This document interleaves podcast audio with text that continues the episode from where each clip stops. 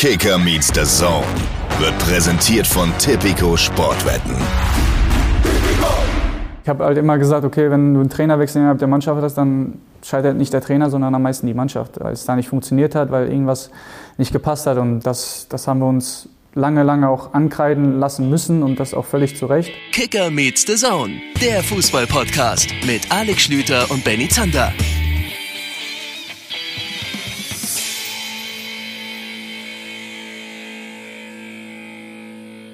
Schönen guten Tag. Hier ist er wieder. Der Podcast, den ihr so wunderbar mit auf eure morgendliche Joggingrunde nehmen könnt. Oder noch ein bisschen besser, der Podcast, den ihr zu Hause hört, weil ihr die Joggingrunde wegen schlechtem Wetter oder irgendwelchen Wehleiden ausfallen lassen habt. Mein Name ist Alex Schlüter. An meiner Seite Benny Zander. Hallo, schönen guten Tag. Und ich, also ich würde direkt mal eine Obergrenze einführen wollen für Leute, die uns beim Sport hören. Also, dass, dass ich jetzt sage, so sagen wir mal so, nur insgesamt, es dürfen insgesamt 100 Leute uns beim Joggen oder beim Pumpen oder sonst wo hören und der Rest möge bitte in der Zeit faulenzen, in so einem Sitzsack, aus dem man so schwer wieder hochkommt, irgendwelche Schokoreste am Kragen und so. Das, das sind eigentlich die Leute, die ich gerne haben möchte, beziehungsweise ich möchte, das ist die Hörsituation, die ich gerne haben möchte. Ich will ja nicht so eine hyperaktiven, durchtrainierten Superboys. Die, ihr dürft uns auch natürlich gerne hören, aber macht doch mal ein Päuschen. Seht doch KMD als eure Pause und euer Entspannungs-, Entmüdungsbecken. Wir sind euer Entmüdungsbecken für die Ohren. Das ist stark. Also wir sind eine Minute aus Sendung und du hast schon die Obergrenze eingeführt. ähm, heute, heute ist einiges los, merke ich, merke ich schon. Ähm, ja, vielleicht können wir mal kurz vorstellen, was heute los ist. Ihr habt es natürlich schon gesehen. Wir haben mit Marco Reus gesprochen. Wir werden auch mit Frankie Lussim sprechen. Also äh, quasi BVB Köln. Großes Thema bei uns heute. Mhm. Ähm, und zwar eben aus beiden Blickwinkeln. Köln runtergerutscht auf den Relegationsrang. Man kann schon sagen, einer der absoluten Verlierer des Spieltages. Da wird uns Kicker-Experte Frankie Lussim definitiv ein paar Sachen Was zu sagen Was kurios können. ist, ne, wenn man 2-2 gegen Dortmund spielt und trotzdem der Verlierer ja. des Spieltags ist. Ja, wie gesagt, Marco Reus natürlich großes Thema bei uns. Ähm, was haben wir noch? Der Spieltag bietet eine Menge. Also unser Fahrplan, sagen wir mal so, der ist ähnlich optimistisch wie der von der Deutschen Bahn. Ich bin mir nicht sicher, ob wir rechtzeitig in, in den Zielbahnhof einfahren, aber wir versuchen es. Es, es gab schon, gibt schon einige Themen, obwohl der Spieltag jetzt an sich, wenn du auf die Ergebnisse guckst und auf die Begegnung gar nicht so der Knüller war, aber trotzdem liegt viel auf der Straße irgendwie, was wir alles so mit einsammeln müssen. Ja, eine Sache ist übrigens wichtig, bevor wir damit loslegen. Äh, ich muss mich entschuldigen bei allen Österreichern. Also, äh, das ist immer ein sehr guter Anfang eines Satzes. Also jetzt bin ich sehr gespannt, was jetzt kommt. Du, du merkst, wir haben eine gewisse Größe erreicht, wenn wir uns mittlerweile bei ganzen Nationen entschuldigen müssen. Ja, das mit dem Feedback ist bei mir immer so eine Sache. Ich weiß nicht, wie du das handhabst, aber ich bin manchmal ein bisschen rückschreibfaul auf Social Media und dann denke ich mir, ist nicht so schlimm, weil ich werde am nächsten Montag einfach gesammelt sagen, äh, danke für das Feedback, folgende Sachen habt ihr geschrieben und dann vergesse ich es immer und das ist ein, das ist ein Problem. Alles Deswegen, Problem, sorry ja. Österreich, die Folge mit Peter Stöger hat für Aufsehen gesorgt. Es gab eine Menge Feedback. Ihr habt zum Beispiel dankenswerterweise erklärt, was denn dieses Scherzeln, von dem ich da gesprochen habe, vor zwei Wochen ist es dann mittlerweile her, eigentlich ist. Und ich habe eigentlich nicht richtig gelegen, denn es ist nicht erstmal dieser hohe lange Ball, den man oft am Ende, wenn es noch ein Tor braucht, spielt, sondern es ist das, was danach passiert. Also wenn du einen Stürmer oder, hatte ich glaube ich in dem Moment gesagt, einen hochaufgeschossenen Innenverteidiger nach vorne stellst, wenn du ihn anspielst und der den Ball so über die Pläte rutschen lässt, also dieses Verlängern ist ein Scherzeln. Woher das Wort dann auch immer kommt in dem Moment, aber das ist Scherzeln. Danke VR, zahlreiches Feedback. Ja, mindestens die Hälfte davon ist bei mir gelandet, obwohl ich gar nichts falsch gemacht habe und das war auch so mit so einem ja, du hast mich auch nicht verbessert. Mit so einem passiv-aggressiven Grundton, so dass ich wirklich kurz geneigt war, dich zu verteidigen, so nach dem Motto, ja gut, dann hat er halt falsch gelegen, aber ist doch nicht so schlimm. Also er, er halt, wusste es halt einfach nicht besser. Ihr wisst doch, wie, wie der Schüler ist, aber ich habe es dann gelassen. Ich dachte mir, sollen die sich Nee, bei mir waren sie netter. Ja, toll. Also das okay, einzige. Dann hab ich sogar noch wegen deines Fehlers die brutalen, äh, die brutalen Rückmeldungen bekommen. Kannst du auch keinem erzählen. Ja. Ja. Das einzige Aggressive, was ich bekommen habe, ist zu dem Thema Wien, Wienerisch ist der schönste Dialekt, was uns offensichtlich so rausgerutscht ist. Da haben mir mehrere Leute gesagt, also wenn das eure Meinung ist, dann kennt ihr den kompletten Rest von Österreich gar nicht. Ich würde gern für österreichische Hörer eine Obergrenze einführen. Ich habe noch ein weiteres Feedback mitgebracht zum Thema Bundestrainer. Ähm, du hast ja Team Streich ausgerufen. Da gab es auch einiges an Rückmeldungen. Also das kam, glaube ich, relativ positiv an bei den äh, Hörern, diese Vorstellung.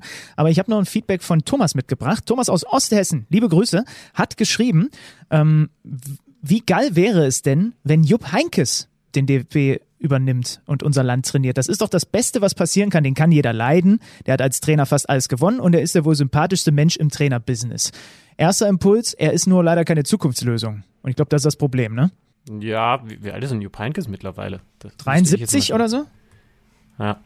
Also klar, er ist jemand, 75 ist er mittlerweile. Also er ist mittlerweile jemand, der, glaube ich, auch über den FC Bayern München hinaus ein, eine Sympathie versammelt, äh, die, die wahrscheinlich wirklich mit niemandem anderen zu vergleichen ist. Das stimmt, Vielleicht ja. noch Kloppo auf eine ganz andere Art und Weise.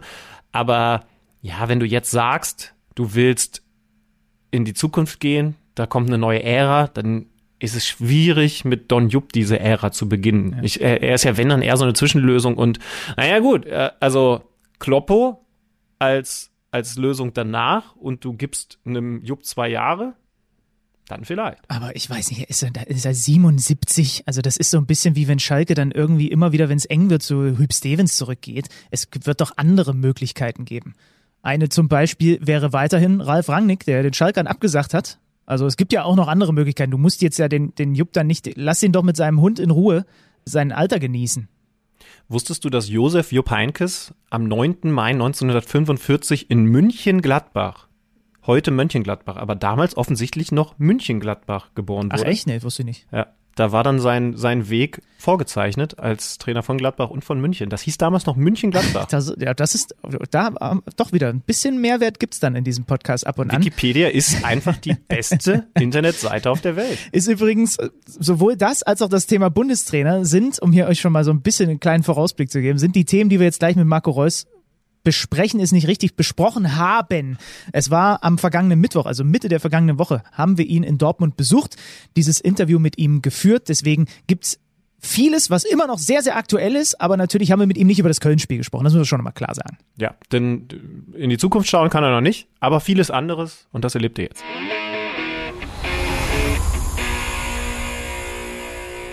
Marco, wir freuen uns, dass wir äh, hier sein dürfen, dass du dir ein bisschen Zeit nimmst. Es ist im Endeffekt quasi dein Zweitwohnsitz, oder? Wo wir jetzt sind. Kann man das so sagen? Ja, kann man schon sagen. Also mit der Stadion Rote Erde zusammen. Kennt, kennt man die Nachbarschaft? Grüßt man sich? Man, man grüßt sich auf jeden Fall, ja. Nehm, nehmen Sie Amazon-Pakete an hier? Nee, das noch nicht. Die schicke ich noch woanders hin, aber ähm, man kennt sich über, über die ganzen Jahre hier. Ähm, es, ist, es ist immer wunderschön, immer hier hinzukommen. Ähm, egal ob jetzt hier im Stadion oder hier nebenan im Stadion Rote Erde. Ähm, ja, sehr schön. ah, da hat er hat direkt ein Grinsen auf dem Gesicht. Kannst du dich noch an das Schön. erste Mal hier erinnern? Da logischerweise noch nicht als Spieler, würde ich jetzt zumindest mal vermuten. Ja, mit meinem Papa war, waren wir hier. Ja, ja es ist unglaublich. Also, wenn du dann selber ein paar Jahre später dann realisierst, dass du selber da unten stehst und ähm, Leute gucken dir zu, dann ist es ähm, schon sehr, sehr was Besonderes und äh, man kriegt dann schon auch, auch Gänsehaut, wenn man dann mal Bilder sieht von, von früher oder wo man das erste Mal dann hier gespielt hat. Ja. Wichtigste Frage zu Beginn natürlich. Äh, was macht die Verletzung? Also wir, wir haben am Fernseher gegangen und haben gedacht, verdammte Naht, ey, jetzt hat es den Kerl wieder erwischt. Du bist zumindest noch mit eigenen Kräften vom, vom Feld runter. Wie sieht es jetzt aus? Besser. Also Glück im Unglück, würde ich sagen. Ähm, Habe auch im ersten Moment gedacht, dass es, dass es schlimmer ist, ähm, als wie es jetzt tatsächlich ist. Ähm, klar ist jetzt immer noch nicht, immer noch nicht top, aber ähm, es wirft mich jetzt nicht ähm, Monate oder Wochen äh, zurück, sondern ähm, hoffentlich nur, nur vielleicht ein, zwei Wochen. Aber es ist dann schon so, oder? Dass, der, dass die Gedanken erstmal so im ersten Moment anfangen, gerade mit deiner Vorgeschichte, dass man so ein ungutes Bauchgefühl bekommt, oh, oh, nicht, dass das wieder in eine bestimmte Richtung geht? Ja, am Anfang ist es natürlich immer, immer der Schock, ne, weil man kennt die Situation oder ich hatte es schon ein paar Mal gehabt, äh, wenn man von hinten erwischt wird oder ähm, komisch dann halt, halt wieder aufkommt. Ähm, aber ich bin zum Glück nicht, nicht, nicht so umgeknickt ähm, und mein rechtes Sprunggelenk äh, hat schon einiges mitgemacht. Von daher äh, bin ich froh, dass ich äh, diesmal ein bisschen verschont geworden bin. Und, ähm, aber ja, es sah natürlich sehr, sehr unglücklich aus, ähm, auch für Darida. Ähm, er kam auch direkt nach dem Spiel in den Katakomben zu mir und hat sich direkt entschuldigt. Und er ist ja jetzt nicht dafür bekannt, dass er, dass er gerne meinen umhaut. Von daher passieren so welche Sachen auch einfach mal im Fußball und ähm, es geht weiter. Das Sprunggelenk hat schon einiges mitgemacht. Das lacht über manche Dinge nur noch und denkt Genau. sich, nee, heute nicht. Nee, heute, heute nicht. Heute noch nicht. Ähm, Marco, großes Thema bei uns ist im Moment Wikipedia.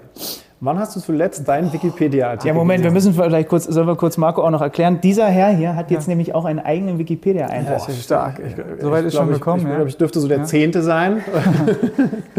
Und äh, de- deswegen ist das quasi jetzt mein, mein Startbildschirm, kann man sagen. Oh, stark. Und ich bin natürlich auch auf deinem gelandet. Weil, wüsstest du, was da drin steht? Nein. Ja. Also Wikipedia war ich seit Jahren nicht mehr. Pass auf, ich kann dir sagen, weil ich habe es mir extra angeschaut, es gibt einen eigenen Bereich, den habe ich nicht. Da steht Spielweise Doppelpunkt. Und, ähm, das Ganze ist wirklich frisch. Und es liest sich wie folgt. Marco Reus ist offensiv variabel einsetzbar, bevorzugt aber als Spielmacher die Position des Zehners. Er profitiert von seiner Orientierungsgabe sowie seinen Stärken in der Da Ballbeherrschung das schon das erste Mal? und kann sowohl hinter den Spitzen aus der Tiefe heraus als auch über den Flügel in wohldosierten Sprints und Dribblings für Gefahr sorgen. Durch seine kräftesparende Spielweise kann er sein Tempo auch im letzten Spieldrittel noch abrufen und ist oft verantwortlich für das Antreiben seiner Mitspieler oder wichtige und spielentscheidende Treffer. Bist du damit d'accord? Ja, sehr sogar. Also, ähm, ich glaube, ich war ein Wort. Ähm, kräftezehrend. Ja, Auf der 10 ist es nicht so kräftezehrend, muss ich sagen, weil da bist du ja eigentlich sowohl offensiv als auch defensiv. Ähm, Ja, warte, ich will nichts falsch zitieren. Hier steht, durch seine kräftesparende Spielweise kann er sein Tempo Ja, auch im letzten genau, das Spieldrittel meine ich, noch abrufen. kräftesparende. Genau. Du hast eine kräftesparende Spielweise. Würdest du das Nein. so in deine Visitenkarte schreiben? nein, das Ja. würde ich nicht so sagen. Also auf der 10 nicht, nein. Also da bist du ja sowohl offensiv als auch defensiv ähm, jedes Mal gebunden und muss laufen. Ähm, aber den Rest muss ich sagen, gefällt mir sehr, sehr gut. Ey. Aber wer hat, denn, wer hat denn eine kräftesparende Spielweise? Also, oder gibt es überhaupt eine Position heutzutage noch, wo man mit einer kräftesparenden Spielweise in der Bundesliga spielen kann? Außer Torhüter vielleicht. Ich kann mir schon, ja, also früher wahrscheinlich mehr so Stürmer, die nichts nach hinten gemacht Ja. haben. Ne? Da hätte man das schön geschrieben und offensichtlich, wer auch immer der Autor war, wollte das ja schon auch, Ja. finde ich, schön schreiben. Äh, Er hat sich da jetzt Mühe gegeben, dich nicht zu zerreißen. Dann, dann hätte man das vielleicht bei einem Stürmer so geschrieben. Aber mich hat es auch gewundert, ja. Wobei- Ja, warte mal. also, Aber was würdet ihr denn jetzt sagen? Würde es zutreffen bei mir oder sagt ihr, hm, ich finde es ganz gut. Also auch Zehnerposition hast du direkt genickt, ne? Also, ja, mache ich gerne, ja. Ja, ja. Also- muss ich sagen. Ist schon eine schöne Position. die Seite wurde gestern um 20.15 Uhr das letzte Mal bearbeitet von einem gewissen User mit dem Namen Flodder666. Und der hat in, in letzter Zeit immer mal wieder was an deinem Wikipedia-Artikel geschraubt. Also der, Okay. der baut dir da so ein, so ein Internetdenkmal. Ja, stark. Flodder 666 hat also unter anderem geschrieben, wichtige spielentscheidende Treffer. Ähm, oft wichtige spielentscheidende Treffer. Welcher fällt dir als erster ein, wenn du jetzt bei dir darüber nachdenkst? Alter. Dieses Jahr waren es nicht so viele, muss ich sagen. Also, Flodder 666 hat offensichtlich einige von solchen Treffern im Kopf gehabt. Ja. Welcher kommt dir? Welcher kommt mehr? Spielentscheidende. Ich habe viele 1 zu 0 Tore gemacht. Ähm, sind jetzt nicht ganz spielentscheidend, aber können natürlich den Verlauf dementsprechend. Äh, Du bist Mr. Dosenöffner eher so ein bisschen. ja, oft, ne? ja, ja. Ey, fällt mir jetzt wirklich nicht ein. Ne? Ähm, Flodder wird das Be den Begriff Mr. Dosenöffner sicherlich noch ergänzen. Ja. Wenn ähm, wenn es diesen Artikel vor zehn Jahren so schon gegeben hätte, er wurde tatsächlich ein paar Mal editiert, das letzte Mal wirklich gestern um 20.15 Uhr, also ähm, wir müssen dazu sagen, es ist heute Mittwoch, der 17., also gestern am Dienstag wurde das zuletzt editiert. Hätte die Beschreibung vor zehn Jahren auch schon genauso gepasst?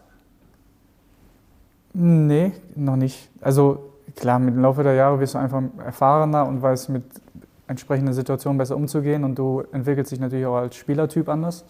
Ähm, äh, ja. Ich würde jetzt nicht, vor zehn Jahren hätte ich mich wahrscheinlich noch ein bisschen mit weniger Attributen, ähm, hätte ich, wäre da vielleicht was gestanden und mittlerweile durch, durch die vielen Spiele kommt natürlich einiges äh, vielleicht auch dazu. Von daher, ähm, ja, nicht so, wie es vielleicht jetzt da steht. Und es steht da auch, ist oft verantwortlich für das Antreiben seiner Mitspieler. Da sind wir dann beim Thema Führungsqualitäten. Ne? Wann hast du das draufgepackt? Ich weiß gar nicht, ob man das so genau beziffern kann, aber wann wurde das immer wichtiger? Also, oder wurdest du auch da ein bisschen hingeschoben oder hast du gemerkt, dass es von dir selbst auch mehr in Richtung dieser Führungsrolle ging? Ja, beides. Also ich, ich glaube einfach, dass, dass alle Spieler oder alle guten Spieler in, in den jeweiligen Mannschaften oder dass andere Spieler natürlich darauf auch gucken und ähm, in, in wichtigen Spielen oder in Spielen oder in, generell in Spielen ähm, sich einfach auch an die Spieler orientieren und ähm, ich glaube, dass es dann auch irgendwann die, die Pflicht ist von, von jedem Einzelnen, egal in welchem Alter man ist. Natürlich hast du mit 25 mehr Erfahrung wie mit 20, ähm, aber du hast halt einfach vielleicht ein bisschen, bisschen mehr Macht ähm, und andere Spieler gucken einfach drauf. Und ähm, natürlich, ich habe vor zwei Jahren, glaube ich, die Kapitänsbinde ähm, hier übernommen und dementsprechend ähm, hast du da auch Pflichten, ähm, die du, die du zeigen musst auf dem Platz, als auch auf, äh, neben dem Platz. Und die gehören dazu und man wächst einfach auch ein bisschen da rein, man lernt viel dazu und ähm, man, man, man lernt nie aus, man lernt jeden Tag dazu und das ist bei mir nicht anders. Ich habe das schöne Zitat von dir gelesen, Kapitän sein ist ein bisschen wie Papa sein. In beide Rollen wächst man rein. Ne? Mhm. Das kannst du ja nun sehr gut nachempfinden, weil du auch eine, eine kleine Tochter hast. Ja. Und es ist wohl, so hast du es gesagt in dem Interview, so ein bisschen vergleichbar miteinander, hier und da auch. Ja, ja natürlich. Ähm, hier habe ich natürlich mit, mit größeren Babys zu tun, sage ich mal. äh, nein, Spaß. Ähm, ja, natürlich, aber ich, ich sage halt, ähm, Natürlich sind Kapitän auch dazu da, in schwierigen Momenten ähm, für die Mannschaft da zu sein, als auch in, in, in guten Momenten. Ähm, und vor allem, glaube ich, ist es wichtig, dass, dass, dass man diese, diese Rolle als Kapitän natürlich auch gut verteilen kann. Ne? Ich meine, wir haben viele Spieler bei uns im Kader, die die ähm, Führung übernehmen können auf dem Platz, als auch neben dem Platz. Und ähm, ich glaube, das macht auch die Mannschaft aus, generell, dass, dass diese, diese Aufgabe, ähm, Führung zu übernehmen, nicht nur am einen äh, festgemacht werden ähm, sollte, sondern äh, die ganze Mannschaft einfach betrifft, weil du kannst, du kannst auch mit 20 äh, eine Führung übernehmen ähm, und nicht nur mit, mit 30, sondern ähm, ich glaube, das sollte auf, auf mehreren Schultern verteilt sein und das, das haben wir bei uns in der Mannschaft. Aber ich sage dir mal was ganz ehrlich, also vielleicht auch, wenn du dich so äußerst, hat sich für mich der Eindruck in den letzten Monaten, vielleicht Jahren entwickelt, dass du, was diese Führungsrolle angeht, medial öffentlich unterschätzt wirst. Ich finde, also mir hat es geholfen, eure Spiele jetzt auch mal ohne Zuschauer zu sehen, ein bisschen dran zu sein. Und wenn man dich auf dem Platz hört, dann weiß man, finde ich, du bist da jemand, der in den richtigen Momenten, nicht ständig, aber in den richtigen Momenten das Kommando übernimmt und die Anweisungen gibt. Ich möchte jetzt mal meinen, du hast öffentlich nicht den Ruf, ein Tiger Effenberg zu sein oder so, weil ist jetzt vielleicht gleich ein extremes und Beispiel. Vielleicht ist, es, vielleicht ist es auch gar nicht dein, dein Anspruch, aber weißt du, was ich meine? Ich denke mir dann, du kommst da, wenn es auch um die Kritik geht, was habe ich hier letztens, ich habe es noch extra aufgeschrieben, wieder über dich gelesen, äh, er ist nicht äh, kein Führungsspieler, sondern eher das Gesicht der Krise. Ich glaube, Leute unterschätzen dich da. Wurmt dich das? Ja, ich, ich, also ich bin ja kein Spielertyp äh, Effenberg ähm, oder was weiß ich, ähm, aber ich, ich, ich sage halt meine Dinge, sage ich dann intern in, in der Kabine, ähm, wo es halt medial ähm, nicht zu hören ist. Und wenn ich auf dem Platz was sage, dann, ähm, dann hat es halt meistens auch mit der Situation was zu tun, weil ich was verbessern möchte. Und ähm, ja, ich bin halt auch kein Thomas Müller, der, der jedes Mal immer reinruft und ähm, das hat auch seine, seine Vorteile. Von daher. Ähm, ja, also Thomas Müller hat so einen eigenen Podcast während der Fußball. Der hat einen eigenen ne? Podcast, das ist auch, das ist auch super. aber das hat ja nichts, oder es ist ja auch nicht schlechter, wenn man, wenn man weniger was sagt, aber vielleicht präziser was sagt. Ähm, da ist einfach, da muss sich jeder Spieler einfach selber ähm, in, der, in der Art und Weise wohlfühlen. Und ähm, ja, was, was dann medial geschrieben wird, das, das kann ich ja eh nicht verhindern, sondern ich bin einfach so, wie ich bin und ich verändere mich nicht nur, weil Menschen es so wollen, sondern ähm, ich mache es so, weil ich in der Situation gerade so denke, dass es so passend ist. Und ähm, ob dann man das jetzt auf dem Spielfeld hört ähm, oder nicht und mir hinterher nachgesagt wird, ja, du bist leise, das bin ich nicht einfach, sondern ähm, ich mache das dann in der Kabine oder dann halt auf dem Platz, wenn, wenn es notwendig ist. Und ähm, für manche kommt das weniger gut an, für manche vielleicht ein bisschen mehr. Ähm, mir ist das relativ egal. Hast du in deiner Karriere so einen bestimmten Kapitän vielleicht im Kopf, bei dem man sich auch sowas, so eine Rolle ganz gut abgucken konnte, wie der so eine Mannschaft versucht hat, in bestimmten Situationen, vielleicht auch in schwierigen Situationen zu führen? Also ich habe ehrlich gesagt habe ich jetzt nie so krass immer nach, danach geschaut, okay, wie verhält er sich jetzt ähm, in gewissen Situationen.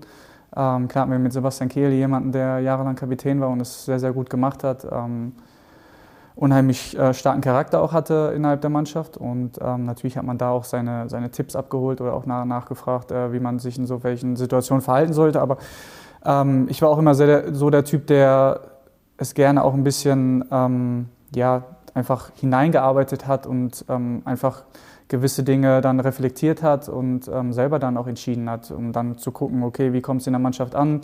Ähm, das entscheidet ja nicht nur ich, sondern wir haben auch einen Spielerrat und wir, da entscheiden wir Dinge ähm, einfach als Team auch, was, was für das Team am besten ist. Und ähm, ich, ich bin da einfach, einfach locker und ähm, ja. Ja, Stichwort Lockerheit. Ist das vielleicht sogar ein unterschätzter Aspekt, wenn, wenn es um Führungsrollen geht? Du hast vorhin auch gesagt, man muss in schlechten Situationen da sein, aber ja in guten auch. Also ja eine Mannschaft, ich glaube, auch da ist die öffentliche Sichtweise so, braucht einen Führungsspieler, der mal draufhaut, der mal laut wird, wenn es nicht läuft. Aber auf der anderen Seite ist zum Beispiel auch eure Mannschaft in den letzten Jahren immer dann besonders gut gewesen, wenn man gesehen hat, ihr seid komplett locker. Und ja. auch dafür hat ja ein Kapitän zu sorgen. Ja, genau. Ja, also es ist, es ist immer so ein bisschen Ansichtssache, ne? wie jeder Einzelne die Kapitänsrolle ähm, definiert. Ähm, der eine definiert sie ein bisschen mehr Richtung Stefan Effenberg, der Tiger, der ähm, meistens immer draufhaut und der andere vielleicht ein bisschen lockerer. Und ähm, ich glaube, dass es da bei beiden Situationen oder beiden Fällen weder richtig oder falsch ist, sondern einfach Interpretationssache. Und ähm, dass du halt in der Situation einfach ähm, versuchst, so zu handeln, wie es gerade der Mannschaft am besten äh, passt. Und ähm, das versuche ich und ähm, lasse ich mir jetzt auch nicht von, von irgendwelchen anderen was reinraten, nur um das zu machen, was sie wollen, sondern ich muss da meinen eigenen Weg gehen, meine eigenen Erfahrungen einfach sammeln ähm, und das ist völlig okay. Und wenn, wenn irgendjemand irgendwann was anderes sagt, dass er, dass er was anderes möchte, dann ist es kein Problem. Ähm, aber ich bin, ich bin stolz, ähm, Kapitän hier zu sein. Und innerhalb der Mannschaft ähm, wenn es dann tatsächlich um die Gespräche geht, die nicht öffentlich stattfinden, nimmst du dir mal jemanden, wenn es zum Beispiel auch mal nicht so gut gelaufen ist oder, oder versuchst du einfach zu vermitteln, dass vor allen Dingen die Jungen, ich meine, ihr habt ja einige junge Leute jetzt dabei, wissen, dass sie auf dich zugehen können? Passiert sowas? Ja, natürlich. Also ähm, wie gesagt, wir haben schon einige erfahrene Spieler mittlerweile dazu bekommen und ähm, Natürlich gibt es Situationen, äh, nicht nur wenn es schlecht läuft, sondern auch, vor allem auch wenn es gut läuft, einfach darauf hinzuweisen, dass sie weitermachen sollen, dass sie nicht nachlassen sollen. Und das sind so Situationen oder Dinge, die, die auch wichtig sind. Nicht nur, nicht nur wenn es negativ läuft, weil dann ist jeder Einzelne gefragt. Da ist nicht nur der Kapitän gefragt, sondern da ist jeder Einzelne gefragt. Und ähm, ja, die, die Chemie, die, die passt äh, mittlerweile sehr gut ähm, bei uns im Team und ähm, ja, wir sprechen viel darüber. Ich finde dieses Thema Hierarchie in einer Fußballmannschaft ich habe das ja nur auf so einem Kreisliga-Level miterlebt, ne? aber ich finde das super spannend. Mal ganz plakativ, gibt es, kann es auch zu viele Alpha-Tiere in so einer Mannschaft geben? Oder ist es, je, je, mehr Leute du hast, die das Ding auch tragen wollen, desto besser? Ich, ich bin da gerade selber gar nicht sicher, was, was da der Königsweg ist. Schwierig, es kann, es kann gut laufen, es kann aber auch schlecht laufen. Ne? Also, ähm, also bei uns, wir haben, wir haben mit Mats, mit, mit Emre, mit Thomas Delaney, mit Axel Witzel, ähm, um jetzt nur ein paar zu nennen, haben wir eigentlich sehr, sehr viele Alpha-Tiere, sage ich mal, ähm, die, die ihre Meinung haben und diese auch kundtun in der Mannschaft. Und ähm, ich, ich, glaube, dass es der Mannschaft generell einfach gut tut, wenn du, wenn du viele Ideen hast, viele Meinungen hast und dann diskutierst du halt darüber und dann entscheidest du hinterher, was, was für die Mannschaft, was für uns am besten ist. Und ähm, dann kommst du hinterher auf einen gemeinsamen Nenner und dann musst du es halt versuchen, auf dem Platz ähm, fortzuführen. Und ähm, ja, wie gesagt, das, das dauert einfach auch, bis sich, bis sich eine gewisse Hierarchie einfach bildet. Ähm, und ich glaube, dass jetzt in den letzten Wochen und Monaten einfach ähm, auch durch den, durch den Trainerwechsel natürlich gewisse Dinge einfach sich verändert haben und momentan ähm, spiegelt sich das auf dem Platz wieder. Da kommt jetzt dann demnächst der nächste Neue mit Marco Rose. Wir haben vor ein paar Wochen in Hamburg beim HSV mit Daniel Thune gesprochen. Der hat ganz interessant gesagt, dass er damals, als er zum HSV gekommen ist, erstmal mit dem Kapitän gesprochen hat, mit Aaron Hunt. Wird das Marco Rose bei dir auch tun? Gehst du davon aus? Und was würdest du ihm über die aktuelle Mannschaft erzählen?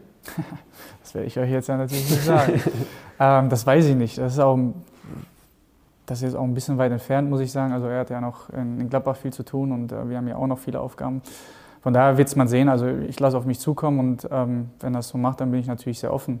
Ähm, was ich ihm dann sagen werde, das, wie gesagt, das werde ich euch jetzt wahrscheinlich nicht sagen, aber ähm, einfach generelle Dinge, die, die die einen auffallen, dass, dass wir, glaube ich, zu viele Gegentore einfach bekommen, ähm, einfache Gegentore, Standardgegentore, ähm, dass das einfach auch spielentscheiden kann oder Saison entscheiden kann in einem Spiel äh, oder in einem wichtigen Spiel, dass man da ähm, auf jeden Fall auch Zeit äh, investieren sollte. Und das haben wir in der Vergangenheit wenig gemacht, in letzter Zeit wieder mehr und ähm, dementsprechend schauen unsere Spiele dann auch aus. Hattest du solche Gespräche? Du hast, hast sie sicherlich schon ein paar Mal in deiner Karriere gehabt. Das ne, neue Trainer, die reden ja dann erstmal mit dir darüber, was soll deine Rolle sein, ja. ne, aber auch über die Mannschaft. Das gibt es regelmäßig. Ne? Das ist dann auch eigentlich im ersten Schritt wahrscheinlich egal, auch in den Jahren, wo du kein Kapitän warst. Ja, also ich finde ich find solche Gespräche generell gut. Also ähm, ich finde, es ist eine Traineraufgabe auch, äh, mit, mit den Spielern zu sprechen, die viel Einfluss haben oder die wichtig auch für die Mannschaft ist, um, um zu erfahren, okay, wie tickt die Mannschaft, was, was ist dein Feedback, ähm, wie, wie können wir diese Dinge trainieren, was, was können wir verändern. Ähm, weil er hat natürlich noch nicht das Gefühl, okay, wie tickt wirklich die Mannschaft. Ähm, und von daher ist es immer wichtig, wenn du Spieler hast, die, die dann natürlich ehrlich sind und ähm, ja, die ihre Meinung vertreten. Und dann muss er natürlich am Ende entscheiden, was, was will ich, was will ich verändern, wie, wie soll das aussehen. Und ich glaube, dann, wenn du, wenn du beide Seiten dann zu, also miteinander verbindest, dann äh, kommt es einfach zum, zum guten Ergebnis. Und, ja. Wenn er dich fragt, was du so für ein Typ bist, ich empfehle Wikipedia. offensiv variabel einsetzbar, bevorzugt, ja. aber als Spielmacher die Position des Zehners, da kann er einfach mal ja. vielleicht einen Link von dir zugeschickt bekommen, dann ja. muss er dich gar nicht fragen. Ja, ich glaube, das weiß er auch so. äh, ähm, hast du eigentlich, ich meine, du bist ja nun, du hast gesagt, du hast, du hast Einfluss, du bist ein Gesicht dieses Vereins. Gibt es in irgendeiner Art und Weise kurz mal den Gedanken, dass man denkt, puh, da muss ich auch wieder mich beweisen, meine Rolle finden? Ich muss mich jeden Tag beweisen. Also egal ob im Training, also ich für mich persönlich, das ist mein eigenes Ego, das dass ich halt auf den Platz äh, gehe, egal ob es Training oder Spiel ist, ähm, um mich zu verbessern, um, ähm, sag ich mal, alles aus mich äh, rauszuholen. Ähm, klar, wenn wir jetzt mal eine Regenerationstag haben, dann lässt man auch ein bisschen schleifen, aber generell ist mein eigenes Ego, meine, mein eigener Antrieb einfach, ähm, sich jeden Tag zu verbessern und ähm, ja, sowohl die guten als auch die schlechten Sachen. Und ähm, das war von Tag 1 so und wenn das, glaube ich, bei mir nicht mehr so der Fall wäre, dann äh, würde ich auch einen Cut machen wenn man so, eine, so, so, einen Haufen Ehrgeizlinge hat, wie im Profikader bei Borussia Dortmund, wie mhm. kann man sich das eigentlich bei so Trainingsspielen vorstellen? Ich sehe ab und zu, also Mats zum Beispiel postet immer mal auf Instagram, wenn dann seine Trainingsmannschaft gewonnen mhm. hat. Ich habe so das Gefühl, dass ihr euch da gegenseitig schon auch ein bisschen mit aufziehen wollt. Ja, durch die Jungspieler muss man sagen. Also die Jungspieler, die kommen dann mal in die, in die Kabine rein und wenn sie ein Turnier gewinnen, gucken, ob da die Verlierermannschaft drin ist. Ähm, Jaden macht das ganz gerne. Ähm, ja, und das ist auch gut, dass, dass dieser Wettbewerb, den wir, den wir einfach brauchen. Ähm, das war, in der Vergangenheit war das nicht so oft der Fall bei uns und äh, mittlerweile haben wir ähm, so einen Konkurrenzkampf und ähm, sowas geschaffen, was einfach auch wichtig ist, ähm, um, um das Training einfach die Qualität zu erhöhen und dementsprechend ähm, verlagert sich das auf das Spiel und ich glaube, das sind so Dinge, die, die wichtig sind, damit wir auf ein anderes Niveau kommen. Aber das ist ja interessant, weil äh, das heißt dann schon, dass äh, da auch junge Spieler, sonst würde man ja erstmal immer sagen, ah, die müssen langsam rangeführt werden, auch frischen Wind reinbringen können, weil du dich natürlich auch gekitzelt fühlst und sagst, so, pass mal auf, Jaden, äh, ich kann dir mal zeigen, dass meine Truppe jetzt nicht wieder gegen euch verliert.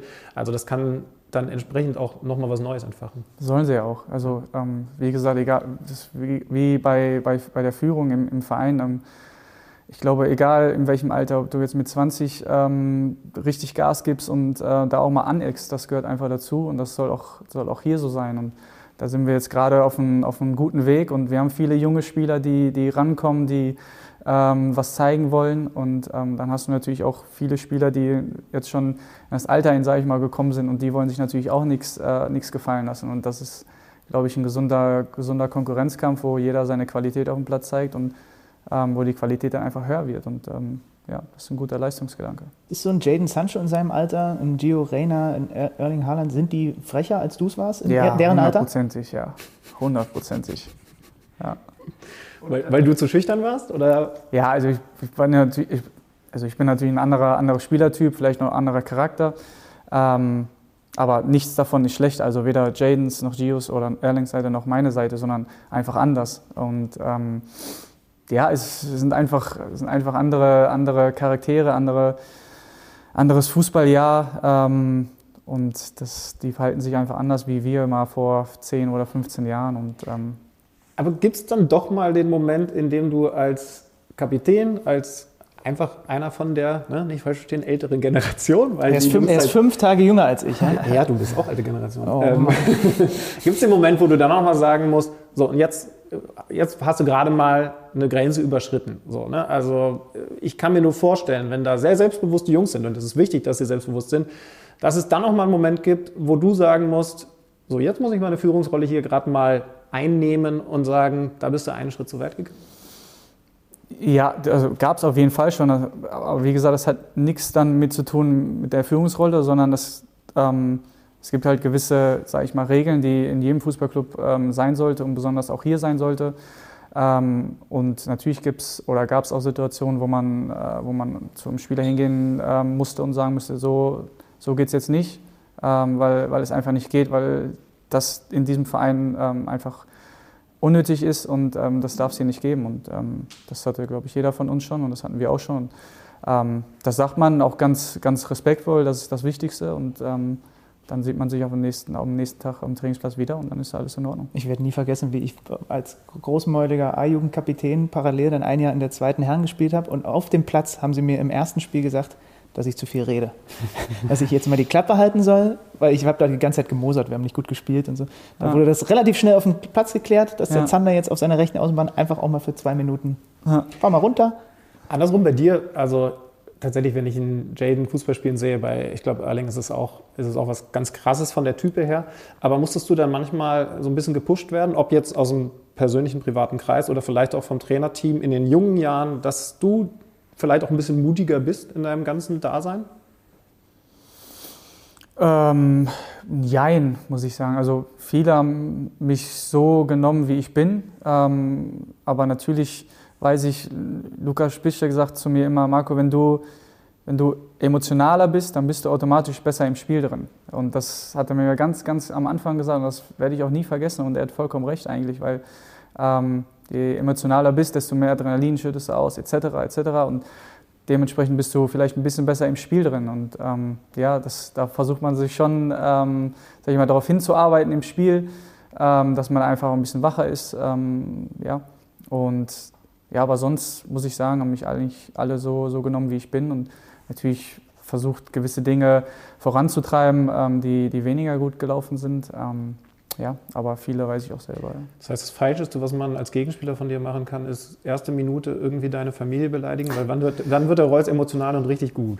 Ja, man, also, ganz, ganz kurz, das sollte man übrigens sowieso nie machen. Ich sage, das ist das Falscheste. Ja, okay. ja natürlich übertrieben gesagt, ähm, natürlich. Ähm, aber ja, so wie Lukas das gemeint hat, ähm, ja. hat er auf jeden Fall recht. Wobei mit dem, mit dem irren Norweger da vorne um dich rum äh, ist man da automatisch emotionalisiert im Spiel, oder? Der, ja, ich habe manchmal das Gefühl, der, der, der, frisst selbst die Mitspieler mit den Augen auf, wenn er dann euch teilweise so anguckt und so. Das ist sowas, das habe ich sehr selten in der Bundesliga bislang gesehen, ja. was der so ausstrahlt. Ja, so wie Micha, Michael Zorge letztes Mal gesagt hat, sowas hat er wirklich noch nie hier im, im Club gesehen und er ist schon sehr, sehr lange dabei. Äh, und ich persönlich auch nicht. Also ist schon, ist schon einzigartig. Ähm, sehr, sehr jung noch, ähm, hat sich, glaube ich, in den letzten halben Jahr, äh, dreiviertel Jahr nochmal extrem weiterentwickelt, ähm, weiß sehr, sehr gut mittlerweile, was er mit dem Ball anzufangen hat, auch wenn der Gegner im Rücken ist. Das war am Anfang noch nicht so, aber durch, durch die Erfolge, durch die Tore bringt er eine unheimliche Wucht mit und das ist für uns sehr, sehr gut momentan. Was muss passieren, dass du am Ende dieser Saison, in der es dann immerhin auch einen Trainerwechsel gegeben hat, in der es Dellen gab, trotzdem sagst, das war okay? Oder es war vielleicht sogar gut. Ne? Vielleicht ja. sogar gut, ja. Ja, ist ja kein Geheimnis. Champions League Platz äh, erreichen, DFB-Pokal gewinnen, ähm, sind wir zwei Spiele entfernt. Ähm, das muss einfach das Ziel sein. Und ähm, Champions League ist, ist alles möglich. Ähm, wir müssen natürlich, wenn wir vor allem über Champions League reden, brauchen wir dann natürlich zwei Topspiele äh, im Finale ähm, auf ganz, ganz hohem Niveau, ähm, wo wir uns wenig Fehler erlauben dürfen. Und dann müssen wir einfach gucken, was drin ist. und in der Bundesliga haben wir noch die direkten Konkurrenten, sage ich mal, ähm, spielen wir noch gegeneinander. Von daher haben wir auch ähm, vieles noch in der eigenen Hand und ähm, das muss das Ziel sein. Ähm, alles andere würde nicht in Frage kommen. Also so wie ich euch jetzt als Mannschaft einschätze, gerade wo du auch von den Jungen gesprochen hast, ist es auf jeden Fall kein Thema, dass in der Königsklasse in so einem Duell, wer es dann auch immer wird, das Selbstvertrauen das ist, woran es scheitert. Nein, darf nicht. Also wenn du im besten acht Mannschaften Europas ähm, im Finale stehst, ähm, egal gegen wen, dann, dann hast du es dir auch verdient und hast auch genug Qualität, äh, weiterzukommen. Ähm, und das, das haben wir. Ähm, ich glaube, dass Borussia Dortmund schon in der Champions League auch für Spiele steht, ähm, wo, wo wir über, über uns hinauswachsen können gegen sehr, sehr gute Gegner. Ähm, ja, natürlich würden uns unsere Fans dabei sehr gerne mithelfen und wir vermissen sie auch sehr, vor allem in so welchen äh, Spielen. Aber wir müssen da, egal gegen wen es geht, so, so auftreten, dass wir eine Runde weiterkommen, klar. Wir haben vor ein paar Wochen uns auch mal intensiver über die Aussage von Mats Hummels nach dem einen Spiel unterhalten, als er gesagt hat, gebt uns mal Zeit. Ich bin mir sicher, ich sehe, wie wir arbeiten. Mhm. Das kommt. Mhm. Das kommt und jetzt scheint es zu kommen. So, und das, und da, da, sind wir dann auch bei dem neuen Trainer und da würde mich interessieren aus deiner Sicht auch noch mal so ein bisschen, wie der euch mitgenommen hat hattest du auch immer diese Sicherheit, die Mats da, finde ich, sehr, sehr ausgestrahlt hat in diesem Interview und ganz klar sich auch mal hingestellt hat und gesagt hat, nee, ich stehe jetzt hier und sage euch, das wird kommen. Und wenn nicht, dann könnt ihr mir am Ende der Saison, könnt ihr mir dafür einen mitgeben. So. Das fand ich schon, schon krass. War das innerhalb der Mannschaft klar, weil ihr euch ja jeden Tag gesehen habt, zusammengearbeitet habt und so weiter?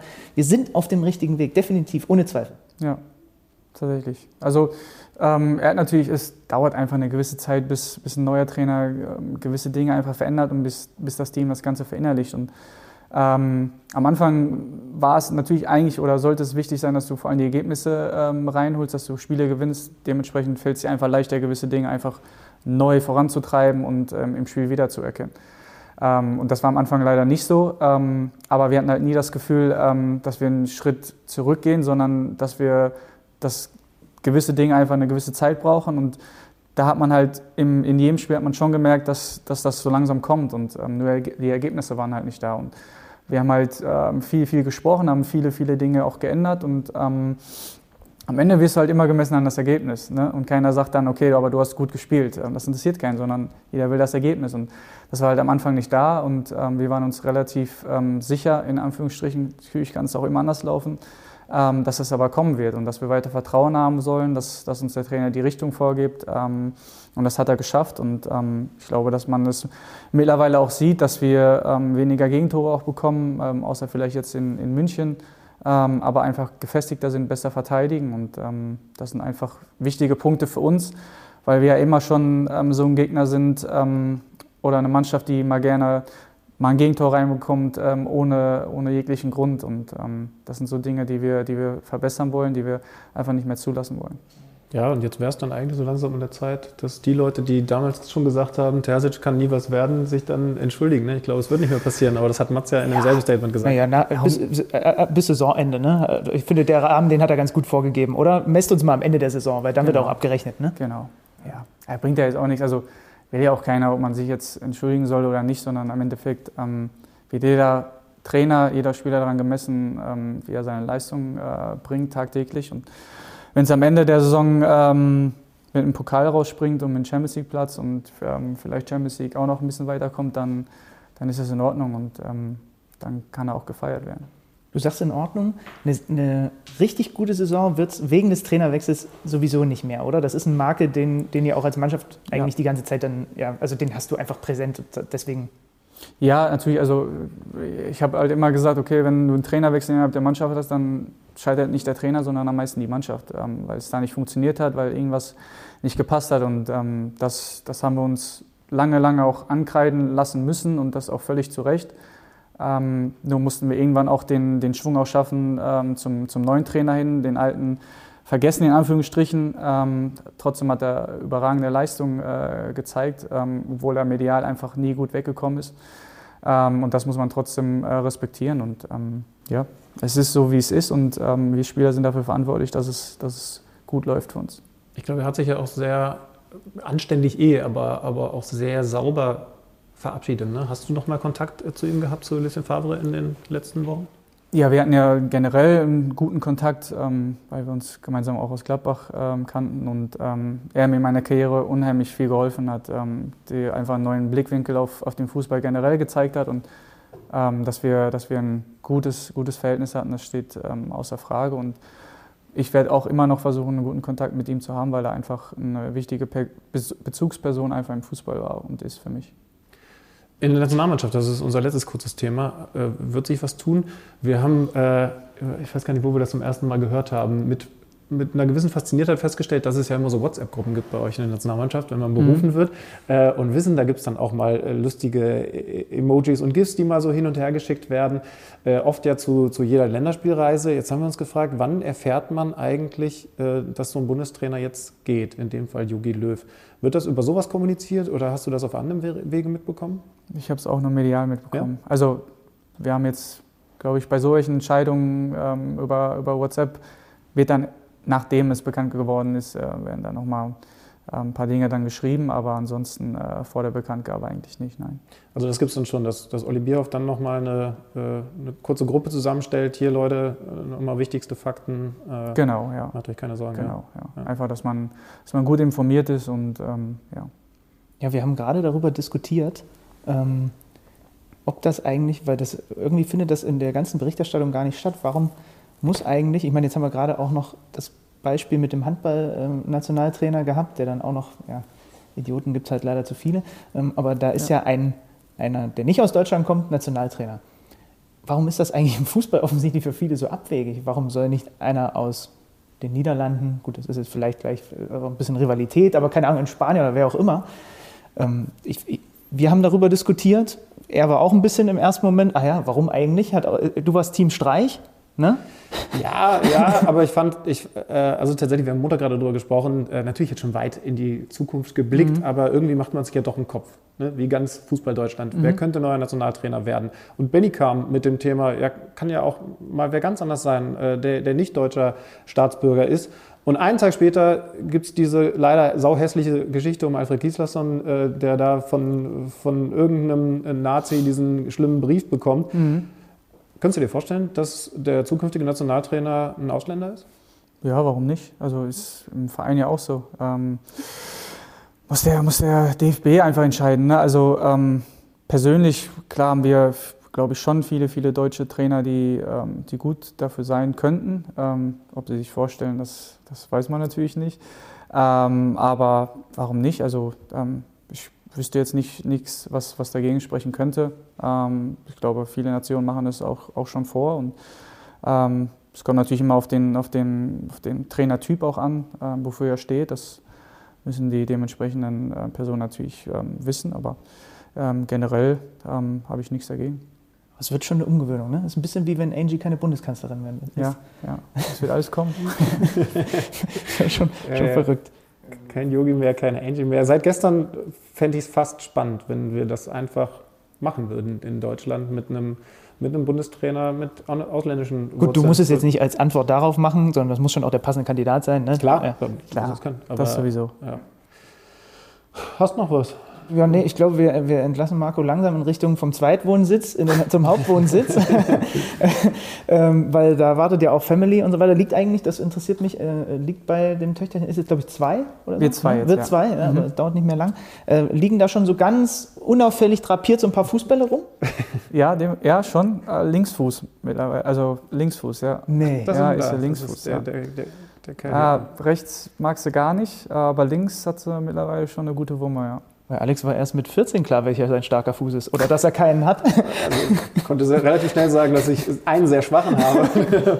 aber ah, okay, Linksfuß, damit kann man es anfangen. Wann, wann geht es dann ins Beidfüßigkeitstraining oder versuchst du da Ich bin schon mit dir dabei. Ja? Slalom durch Stangen, Tore und so. Ähm, ja, muss ich ja mittlerweile schon können. Ne? Also darf man nicht, nicht so spät damit anfangen. Aber es ist schön, dass du das sagst, weil ich habe auch immer mal so darüber nachgedacht. Es, ich könnt, ich, es wäre bei mir genauso. Es würden irgendwo so unauffällig immer mal so ein Fußball, ja. dass man sofort schnell frühkindliche Prägung, ja. das Wort habe ich mal irgendwo aufgeschnappt, ja, dass nicht der Moment kommt, wo dann irgendwie der Sohnemann oder das Töchterchen gar nichts mit diesem Fußball Ey, wobei, anfangen kann. Wobei, letz, letzte ernst gemeinte Frage. Ich meine, das ist jetzt noch zu früh, aber wenn da tatsächlich wirklich irgendwann Interesse und nicht unlogisch auch ein gewisses Fußballtalent ist, was würde dann Scarlett sagen, wenn du mit dem Vorschlag kommst, hey, auf ähm, keinen Fall. Frauenbundesliga wäre doch was. auf keinen Fall.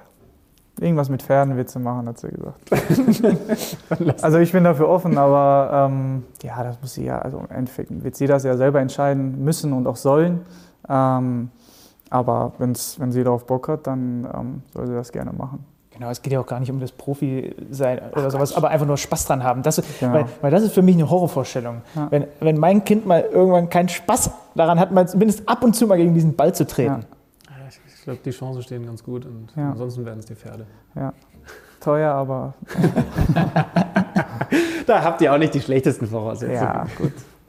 Marco, danke nee. für deine Zeit. Danke euch. Dann ab, ab, zum Hauptwohnsitz. Mach ich, mach ich. Vielen lieben Dank. Gerne.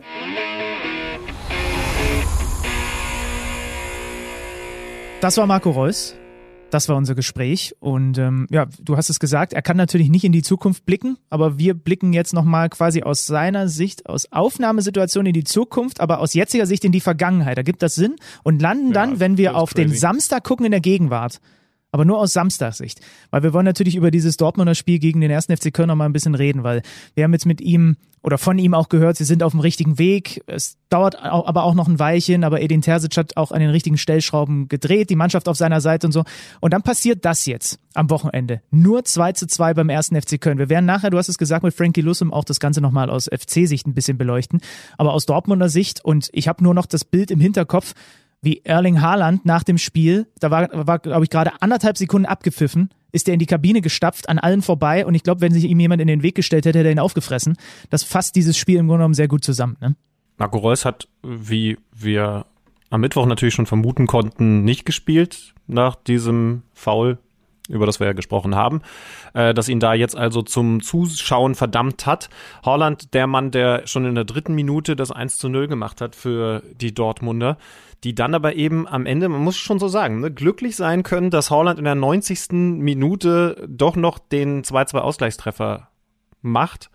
Denn das Ding kannst du gegen Köln verlieren und darfst es natürlich eigentlich nicht. Aufstellung, der Hut, Bellingham und Brandt in der Mitte. Bellingham mit einem, mit einem Handspiel, das sehr, sehr bitter gewesen ist und zum Elfmetertreffer von Duda geführt hat in der 35. Minute.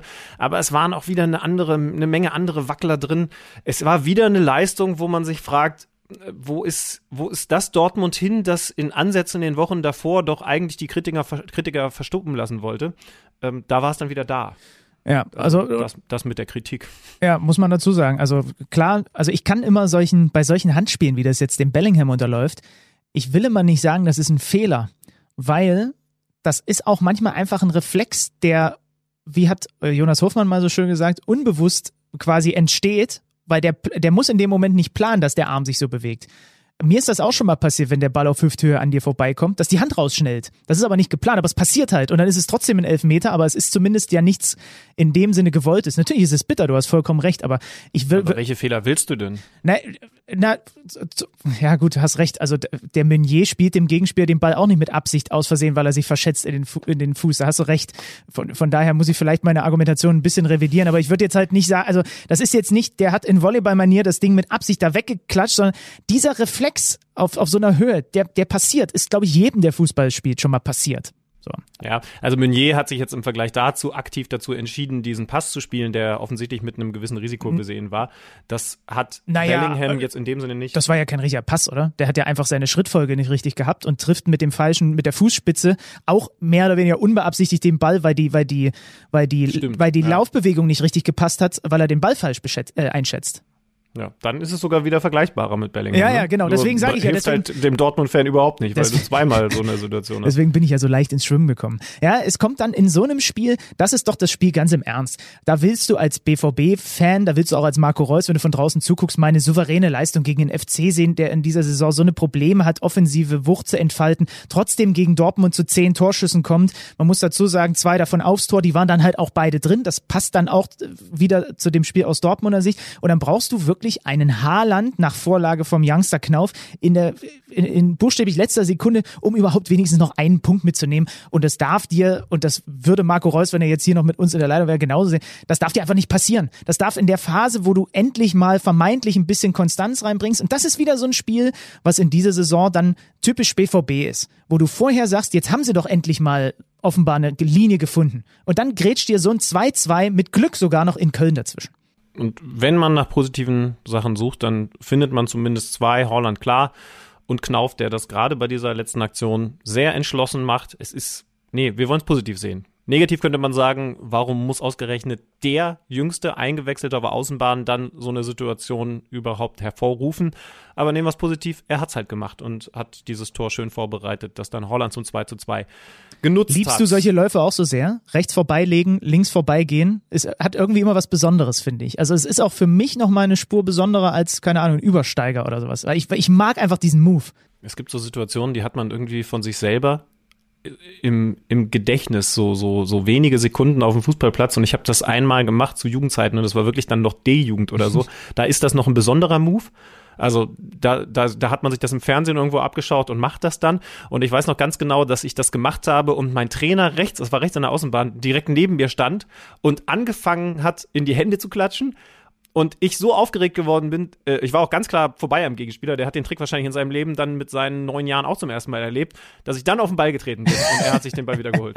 Also, ohne Witz war genauso. Ja, das ist Ansgar Knauf nicht passiert, Gott sei Dank aus Dortmunder Sicht, aus Kölner Sicht natürlich ärgerlich, aber da, zu denen kommen wir dann nachher noch mit, mit Frankie Lussim. Lass uns mal über die Bayern auch noch sprechen. Es war ja eh ein wilder Samstagnachmittag, ne? In der ersten Halbzeit in den ja, vier Spielen 15 Tore gefallen und das lag eben vor allem auch am FC Bayern München, der gegen den VfB Stuttgart früh eine rote Karte kassiert. Alfonso Davis fliegt vom Platz, später im Übrigen auch noch Jerome Boateng, gelb. Die werden beide im Topspiel nach der Länderspielpause gegen RB Leipzig fehlen. Das ist klare Schwächung für die Münchner in diesem direkten Duell.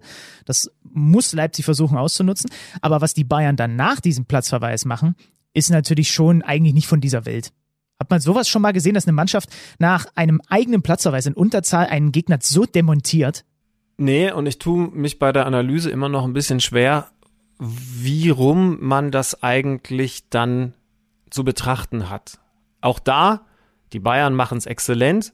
Auch da aber eben auch die Frage, ist das dilettantisch, wenn du mit einem Mann mehr, nachdem Stuttgart ja eigentlich gut reingekommen war in die Partie, auf einmal so viele Räume lässt. Ich, ich finde, die, also diese erste Halbzeit, ich habe ich hab Samstag äh, Nachmittag dann in der Konferenz geschaut und, und also auch, auch Frankfurt, über die müssen wir noch reden, das war gegen Union ja auch ein ganz besonderes Offensivfeuerwerk. Und da muss man ja mal gucken, wie machen die das offensiv und wie viel lässt die Defensive zu, wenn wir jetzt darüber reden wollen, dass das toll war von den einzelnen Bundesligamannschaften. Ich tendiere dazu, sowohl bei Frankfurt als auch jetzt beim Spiel der Bayern gegen Stuttgart, die Offensive zu loben. Denn die einzelnen Aktionen, Gnabry, Lewandowski zu Beginn und, und dann später die, die, die nächsten Treffer, äh, zum Beispiel das Tor von Gnabry, sensationell gut rausgespielt ja, natürlich kannst du so ein Tor auch nur erzielen, wenn in der Defensive ein bisschen Lücken sind, aber es war vor allen Dingen unglaublich gut offensiv gespielt. Na, das ist eine grundsätzliche Geschichte, ne? Siehst du das Glas eher halb voll oder halb leer? Wenn du der halb voll Typ bist, dann freust du dich über gute Offensivaktionen. Wenn du der halb leer Typ bist, dann guckst du eher, was sind da für Fehler passiert. Ja, nee, nee, wir müssen ja schon auf beides schauen. Und ja, ja, ich meine klar. ja nur, also, äh, also klar könnten wir jetzt hier ein Phrasenschwein füttern und sagen, Tore fallen immer nur, wenn der Gegner Fehler macht und so. Aber es gibt halt auch einfach Situationen, in denen muss man dann ja ehrlich analysieren und sagen, da kann man der Defensive jetzt gar nicht so viel vorwerfen. Und dazu würde ich jetzt tendieren. Mhm. Sie können das besser verteidigen, gar keine Ja. Frage. Aber es war vor allen Dingen erstmal herausragend offensiv gespielt und nicht unglaublich dilettantisch verteidigt. Ja, und es baute sich dann so auf, ne? Wie hat Pellegrino Matarazzo nach dem Spiel gesagt, es ist mental nach dieser roten Karte irgendwas passiert. Entweder die Spieler haben plötzlich zu viel Druck gespürt oder es auf die leichte Schulter genommen, hat er gesagt.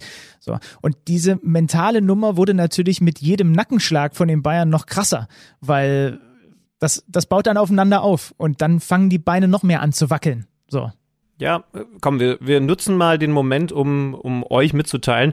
Wir werden in dieser Länderspielpause nicht einfach Urlaub machen. Wir haben die Kohle nötig von The Zone, von Kicker und wir werden eine Sonderfolge rausbringen und mit Sven Mislintat reden, also mit dem Kaderbauer vom VfB Stuttgart. Und klar, so ein paar Worte werden wir auch über das, was da gegen die Bayern passiert ist, verlieren. Das heißt also, aus Stuttgarter Sicht können wir es uns dann auch noch mal ein bisschen genauer anschauen, aber jetzt schon mal, Pellegrino Materazzo hat das gesagt, aber er hat eben auch gesagt, so einen richtigen Plan hatten wir nicht für, wir spielen dann irgendwann in Überzahl gegen die Bayern. Aber das kann man ihnen ja auch nicht vorwerfen, oder? Also ich Nee, meine, nee, nee, ich bin bei ganz wenigen Sitzungen vor solchen Spielen nur mal irgendwie anwesend gewesen. Du kannst ja nicht sagen, und dann noch zwei Sachen. Wenn wir in der zehn Minute in Überzahl sind, dann stellen wir wie folgt um. Wenn wir in Unterzahl geraten sollten, dann machen wir es wie folgt. Das kann man denen doch nicht vorwerfen. Ja, das ist ein bisschen, als würdest du, also das ist, glaube ich, auch einfach verschwendete Vorbereitungszeit. Das ist ein bisschen wie wenn du vorbereitest. Und wenn die die Bayern gegen uns übrigens nur hinten reinstellen und wir 70 Prozent Ballbesitz haben, das sind halt Szenarien, die passieren einfach nicht. Es kam übrigens bei den Stuttgartern dann auch noch doppelt bitter, weil auch in der ersten Halbzeit sich noch Silas das Kreuzband leider gerissen hat. Gute Besserung an dieser Stelle nach einem Zweikampf mit David Alaba. Also da kam es knüppeldick zusammen und es war dann einfach aus Stuttgarter Sicht komplett gebraucht und trotzdem, du hast ja gesagt, wenn man es umdreht, wie die Bayern das mit zehn Mann gemacht haben, Lewandowski Dreierpack, jetzt 35 Saison- Saisontore. Es kann schlicht und ergreifend nicht passieren, dass er den Müller-Rekord nicht mehr knackt, weil er braucht nur noch fünf und wir sind gerade mal am 25. Spieltag. Das wird er definitiv hinkriegen. Wie die Bayern das gemacht haben, war schon einfach beeindruckend. Definitiv. Ich schaue, ich habe hier gerade nochmal die beiden Aufstellungen auf, das will ich einmal loswerden. Ich freue mich tierisch auf das Gespräch mit Sven Mislintat, weil wenn ich die einzelnen Leute von Stuttgart anschaue, wie dieser Kader zusammengestellt ist, ich freue mich total darauf, mir von dem zu erklären oder erklären zu lassen, wie die das gemacht haben. Also wie die zueinander passen und wie du auf so Leute wie Silas, der jetzt leider verletzt ist, eigentlich kommst. Warum kriegt denn niemand anders? Könnt ihr euch drauf freuen. Also ich verspreche jetzt einfach mal, dass es gut wird, weil ich es mir einfach nicht mhm. anders vorstellen kann. Ähm, kommen wir von, von München zu Gladbach? Wie einst Jupp Heinkes? Oh, den hast du dir vorhin aufgeschrieben extra, ne? Als dir das bei ja. Wikipedia aufgefallen ist. Ich bin Gut. sogar nochmal auf Wikipedia gegangen. Ja. Ich habe jetzt gerade äh, die Seite von Mönchengladbach offen. Stadtgeschichte, Name. Es ist einfach eine Seite, darauf ist Verlass. Äh, seit dem 10. Jahrhundert, das wisst ihr, sind mehr als 20 unterschiedliche Schreibweisen des Stadtnamens bekannt. Gladebach, Mönich, Monich, Glad, Monich Gladebach, Mönchsgladbach, Monike Gladbeck ist mein Favorit. Munneke Glebeck ist äh, auch sehr gut. Also es gibt die unterschiedlichsten Varianten. Meine, du verlierst eben, dich da ein bisschen. Und eben auch den Namen München-Gladbach, abgekürzt in M. Gladbach. Der Name leitet sich von den seit 974 in Gladbach siedelnden Mönchen ab. Also man hat das früher München-Gladbach genannt und 1950 wurde es dann offensichtlich geändert, um Verwechslungen mit München zu vermeiden, sagt mir meine Stammseite Wikipedia. Und, und du willst jetzt vor allem, glaube ich, darauf hinaus, dass es eventuell sein könnte, dass wir nach Jupp Heynckes bald einen nächsten Brückenbauer zwischen München und Gladbach haben, ne? In diesen, in diesen Wikipedia-Artikel über Mönchengladbach wird womöglich bald der Name Xabi Alonso eingeflochten werden müssen. Ja, das, das, ist die Meldung des Tages. Wir können mal den Hörern ehrlich mitteilen. Ich habe es dir vor Aufzeichnungsbeginn gesagt und du hast gedacht, es wäre ein Scherz. Ich habe ich habe knallhart gedacht, du verarschst mich. Ja. Das kommt ja ab und zu mal vor. Ich mache gerade so ein bisschen Social Media Pause, habe das deswegen nicht so ganz mitgekriegt. Ähm, und dann bin ich auf kicker.de gegangen und da okay, Spekulation um Xabi Alonso. Was macht der eigentlich? Der ist gerade Nachwuchstrainer oder nee, Reservetrainer in Spanien bei äh, Real Sociedad San Sebastian.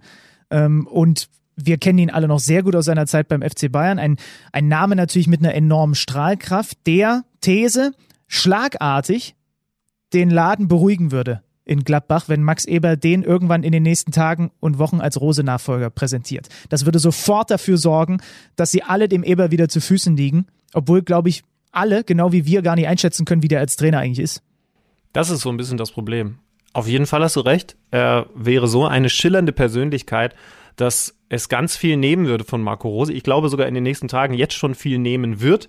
Wir wollen übrigens beiläufig erwähnen, Gladbach hat auch endlich mal wieder ein Fußballspiel gewonnen mhm. gegen den FC Schalke 04, aber auch das zählt.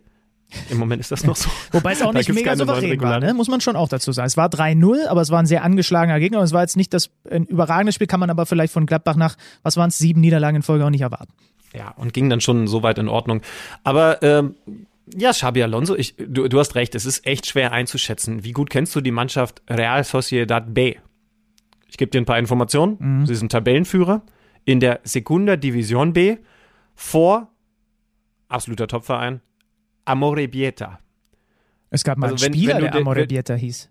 Also wenn du das Wort Liebe schon im Namen hast, dann musst du eigentlich äh, eine, eine Fanschar um dich horten. SD Amore Bieta ist punktgleich mit Real Sociedad B äh, auf, auf Position 1 bzw. 2. Athletic Bilbao, die zweite Mannschaft, ist dann auf der 3. Aber mehr kann ich dir leider halt auch nicht über das Wirken hier, hier, von Xabi hier. Alonso sagen. Es gab, mal einen, es gab mal einen Verteidiger aus Venezuela, Fernando Amorebieta, und der hat gespielt, nämlich, ja genau, der hat, in der, der hat bei Bilbao gespielt und dann in der Premier League. Wusste ich doch, kam mir bekannt vor. Naja, also, wenn ich jetzt so drüber nachdenke, es kommt natürlich ein bisschen drauf an, ob Max Eber, wenn das denn so käme, da wieder eine Ausstiegsklausel äh, schlucken muss. Aber eigentlich könnte man sich natürlich vorstellen. Der Xabi Alonso hat gerade seine Karriere beendet als Spieler, fängt jetzt als Trainer an, hat, macht dort seine ersten Steps in Spanien. Dass das das ist, was der Eber eigentlich auch mit dem Rose vorgehabt hat, ne? Nämlich jetzt auf Sicht, auf ein paar Jahre den Verein weiterentwickeln mit einem jungen, entwicklungsfähigen Trainer, der dann eben nicht zwei Jahre später sofort wieder weg ist. Das könnte jetzt der nächste Versuch in diese Richtung sein. Ist jetzt mal so eine naive Draufsicht von mir, ohne die Details zu kennen. Ich kenne keine Details, aber komme zu dem Schluss, den wir ja eigentlich vor drei, vier Wochen hier schon hatten, als wir mit Jonas Hofmann gesprochen haben. Es ist gerade sehr doof bei Borussia Mönchengladbach, weil Eber natürlich andere Pläne, du sagst es richtig, mit Marco Rose gehabt hätte. Aber du musst diesem Max Eberl halt auch Vertrauen schenken, weil der Kerl halt in den vergangenen Jahren so viele richtige Entscheidungen getroffen hat. Und ich bin ja übrigens auch der Meinung, dass Marco Rose zu verpflichten eine richtige Entscheidung war. Den hast du nur mit dieser Klausel bekommen. Aber trotzdem war es richtig, ihn zu holen.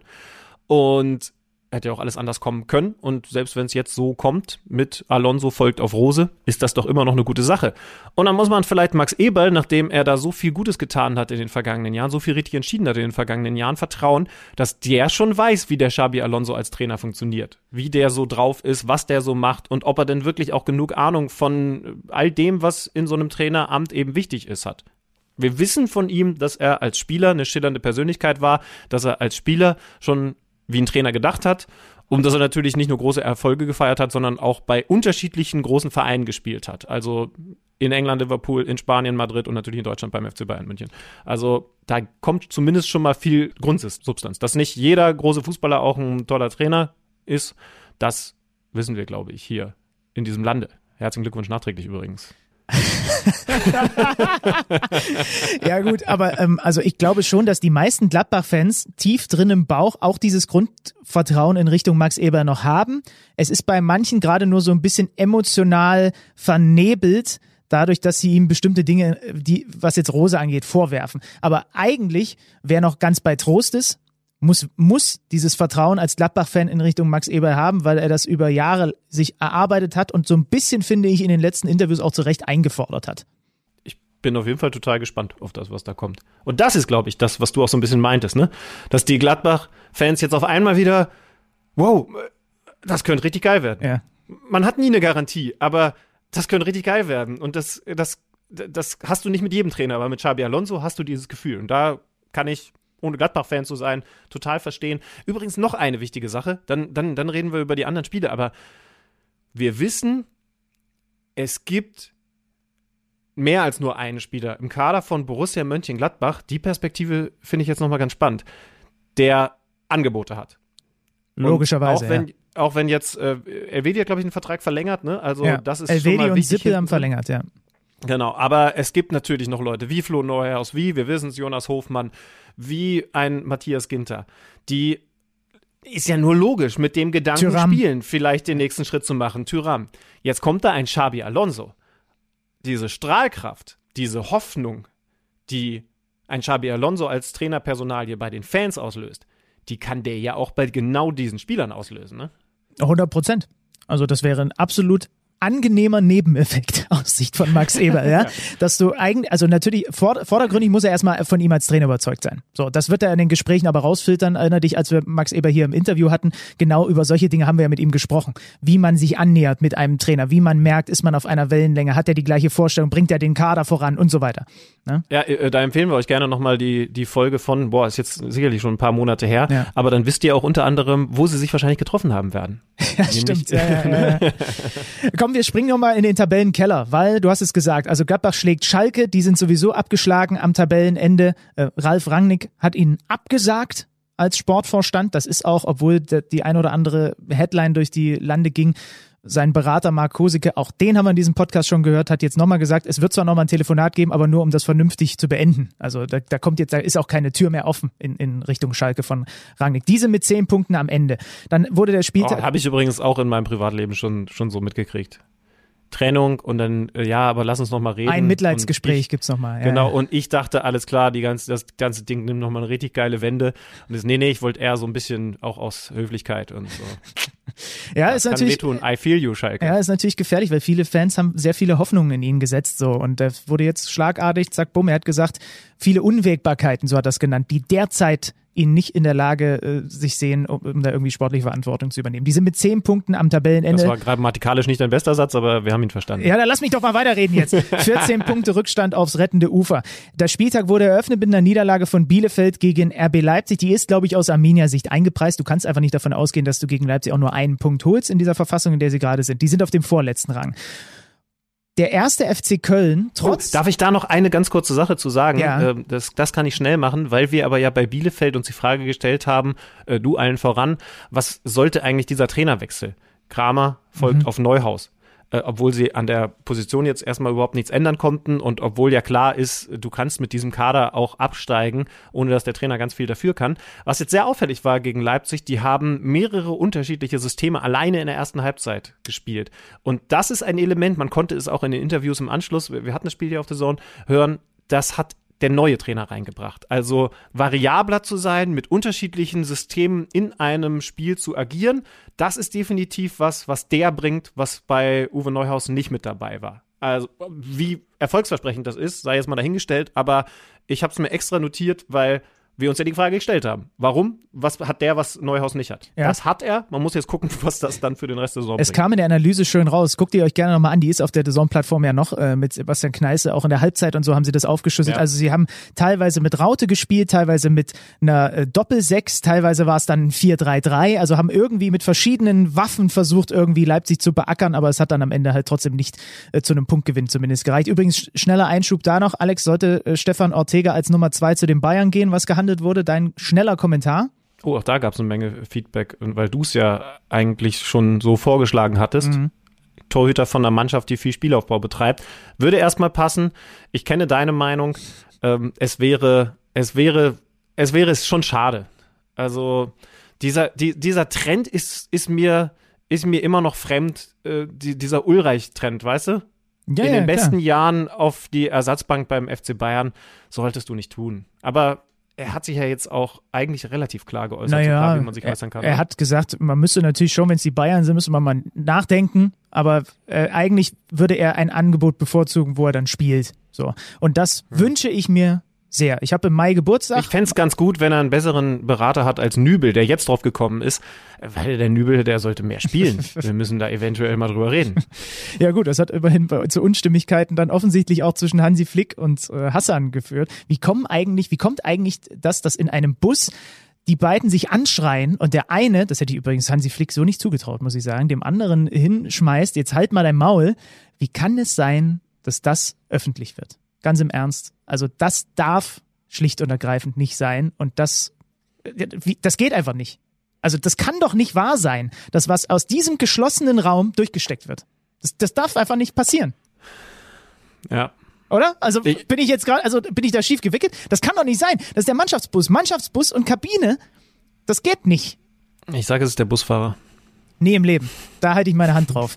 Können wir jetzt endlich nochmal über die anderen Konkurrenten von ja, Köln reden? Entschuldige, es, du hast ja recht. Mein ja. Gott, wir, ey. wir verquatschen uns heute sehr. Ja, wir sind ein bisschen, ähm, wir sind ein bisschen konfus heute unterwegs. Also, Köln spielt 2 zu 2 gegen Dortmund. Ist erstmal, wenn du vorm Spieltag drauf guckst, ein Punkt gewinnt. Das Problem ist, er bringt ihnen nicht so viel, weil die Konkurrenz gestern am Sonntag jeweils gewonnen hat. Mainz hat mit 2 zu 1 gegen Hoffenheim gewonnen, ist auf einem sehr, sehr guten Weg unter Bo Svensson. Das haben wir an dieser Stelle schon mehrfach betont. Auch einige gegnerische Trainer haben das gesagt was der da verändert hat, dass sie jetzt das nächste Spiel gewinnen. Sie haben aus den letzten drei Spielen sieben Punkte geholt. Das einzige Problem aus Mainzer Sicht ist, mit Blick auf den weiteren Saisonverlauf, sie haben ein Saisonende, das da sich liest wie folgt. Bayern, Frankfurt, Dortmund, Wolfsburg. Das sind die letzten vier Spiele des FSV Mainz 05 in dieser Saison. Das ist tough. Bis dahin müssen sie also kurbeln, kurbeln, kurbeln, so viele Punkte wie möglich holen. Sie haben gegen Hoffenheim jetzt angefangen. Und die Hertha hat auch gewonnen. 3 zu 1. Und die ist das Leverkusen. Gegenteil übrigens, ne? Wenn du gerade beim Spielplan die haben die gewesen weg, genau, bist. Ja. Genau, die haben jetzt die ganz harten Wochen hinter sich. Die hatten Bayern, Stuttgart, Leipzig, Wolfsburg, dazwischen Augsburg war ein Pflichtsieg, Dortmund und jetzt Leverkusen. Da kommen jetzt logischerweise schwächere Gegner. Ähm, da bin ich sehr gespannt. Also äh, ganz kurz, Union, in Klammern Gladbach, Mainz, Freiburg, Schalke, Bielefeld, mhm. Köln, Hoffenheim. Also das ist das deutlich leichtere Restprogramm für die Hertha, die jetzt einen, was ist das im Moment gegen Leverkusen, Bonussieg eingefahren hat oder doch einen absolut richtig so vielleicht sogar einzuplanenden Sieg gegen die Bayer 11, so wie sie im Moment spielt? Ja, einzuplanen ist er immer noch nicht, aber Rudi Völler hat nicht umsonst auch so ein bisschen den Druck auf Peter Bosch gefühlt erhöht, als er gesagt hat, damit muss er halt auch umgehen können so und ähm, ja, also es ist, ich verstehe es auch nicht. Ich muss ganz ehrlich sagen, ich verstehe es nicht. Du liegst dann nach, was waren es, 33 Minuten, 3-0 hinten. Das 1-0, was das Ganze aufknackt, ist natürlich auch echt ein Traumtor von Sefuig. Ich weiß nicht, ob er den so geplant hat. Ich könnte mir auch vorstellen, dass es den Gedanken bei ihm eher gab, in Richtung Flanke zu gehen, weil Kunja am langen Pfosten ja. war zumindest in der Nähe. Ich weiß nicht, ob er den da oben reintun wollte. Ich hätte auf Torschuss äh, eigentlich geschätzt, aber äh, muss ich mir nochmal angucken. Ja, aber sei es drum. So, also Leverkusen, ja, gibt weiter Rätsel auf. Ich verstehe es nicht. Ist wie Dortmund, steigt ja. man nicht durch, muss man, selbst wenn man studiert hat, kommt man nicht dahinter, was, ist, was da los ist. Sind, sind genau diese beiden Mannschaften, die uns auch nicht überraschen würden, wenn sie am nächsten Spieltag dann wieder einen absoluten Gala-Auftritt hinlegen. Ja. Jetzt hat Hertha gegen beide Mannschaften hintereinander gespielt, gegen Dortmund verloren, gegen Leverkusen gewonnen, 3 zu 0 schon zur Halbzeit, diese 3 zu 0 Führung. Also das ist schon, ist schon krass, aber für Paldada natürlich ein ganz, ganz wichtiger Sieg jetzt vor dem Derby, das dann nach der Länderspielpause wartet. Da spielt man in der alten Försterei, aber man hat sich zumindest jetzt ein bisschen abgesetzt von ich habe es vorhin schon mal gesagt, dem, dem, Verlierer des Spieltages. Zumindest wenn man auf diese untere Tabellenhälfte blickt vom ersten FC Köln. Ja.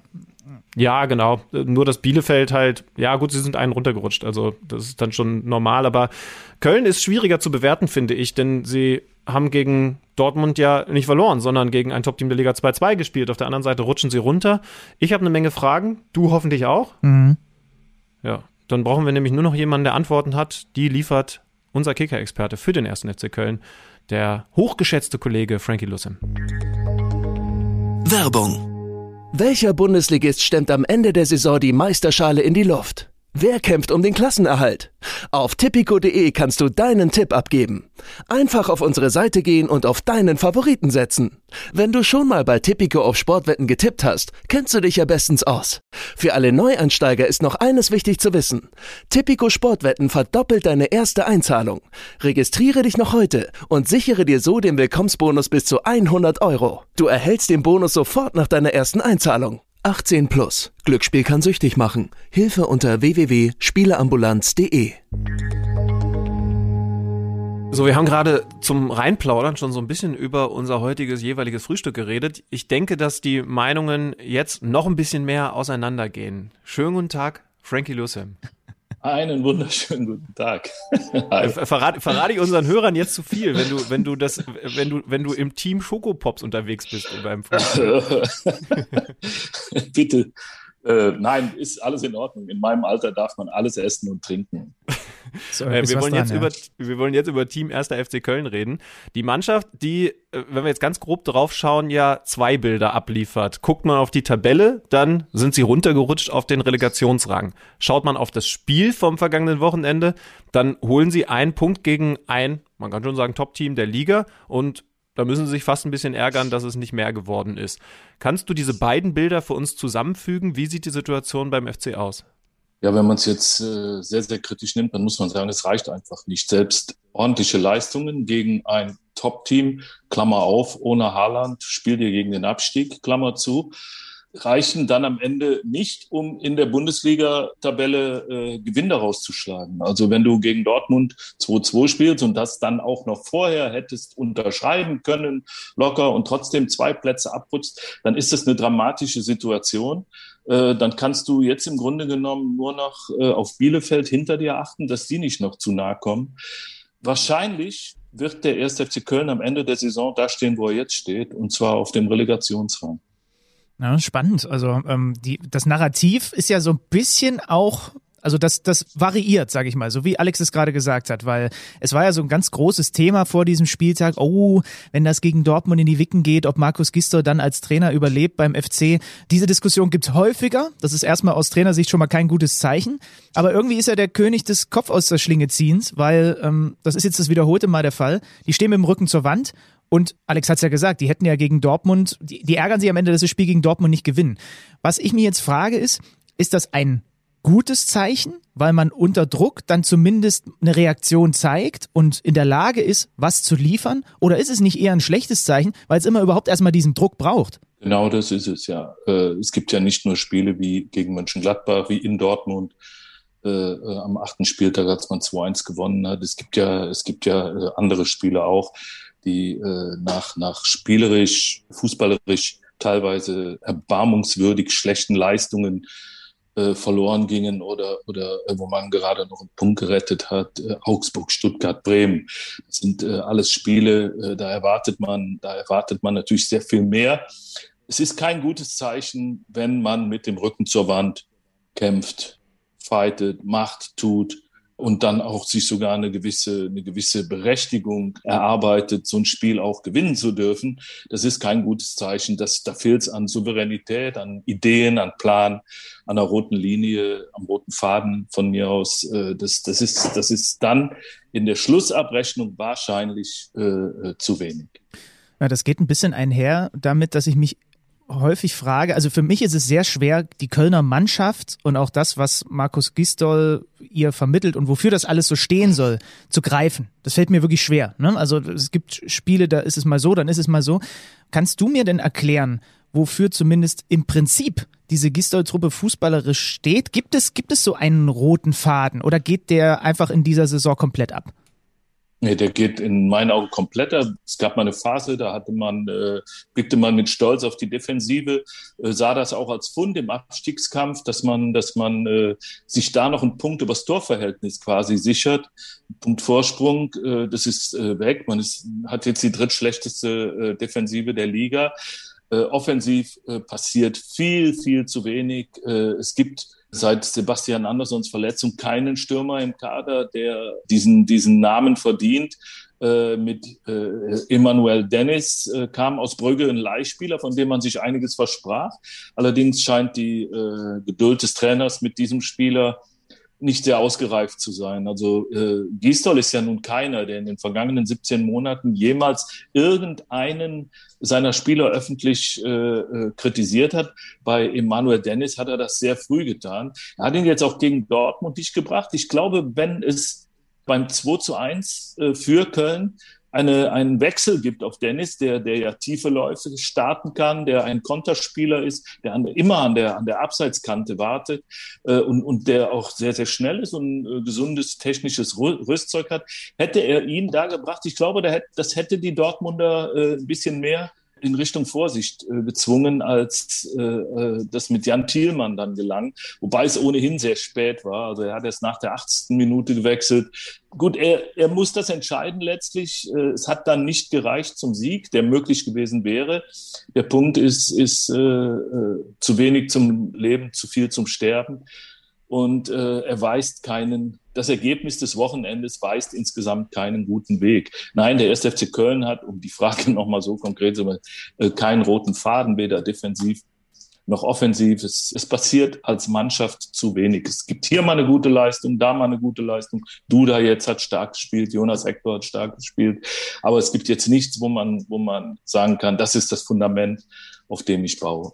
Ja, vielleicht müssen wir das den Zuhörern nochmal noch mal vor Augen führen, weil nicht jeder die Startausstellung der Kölner auf die Brust tätowiert hat.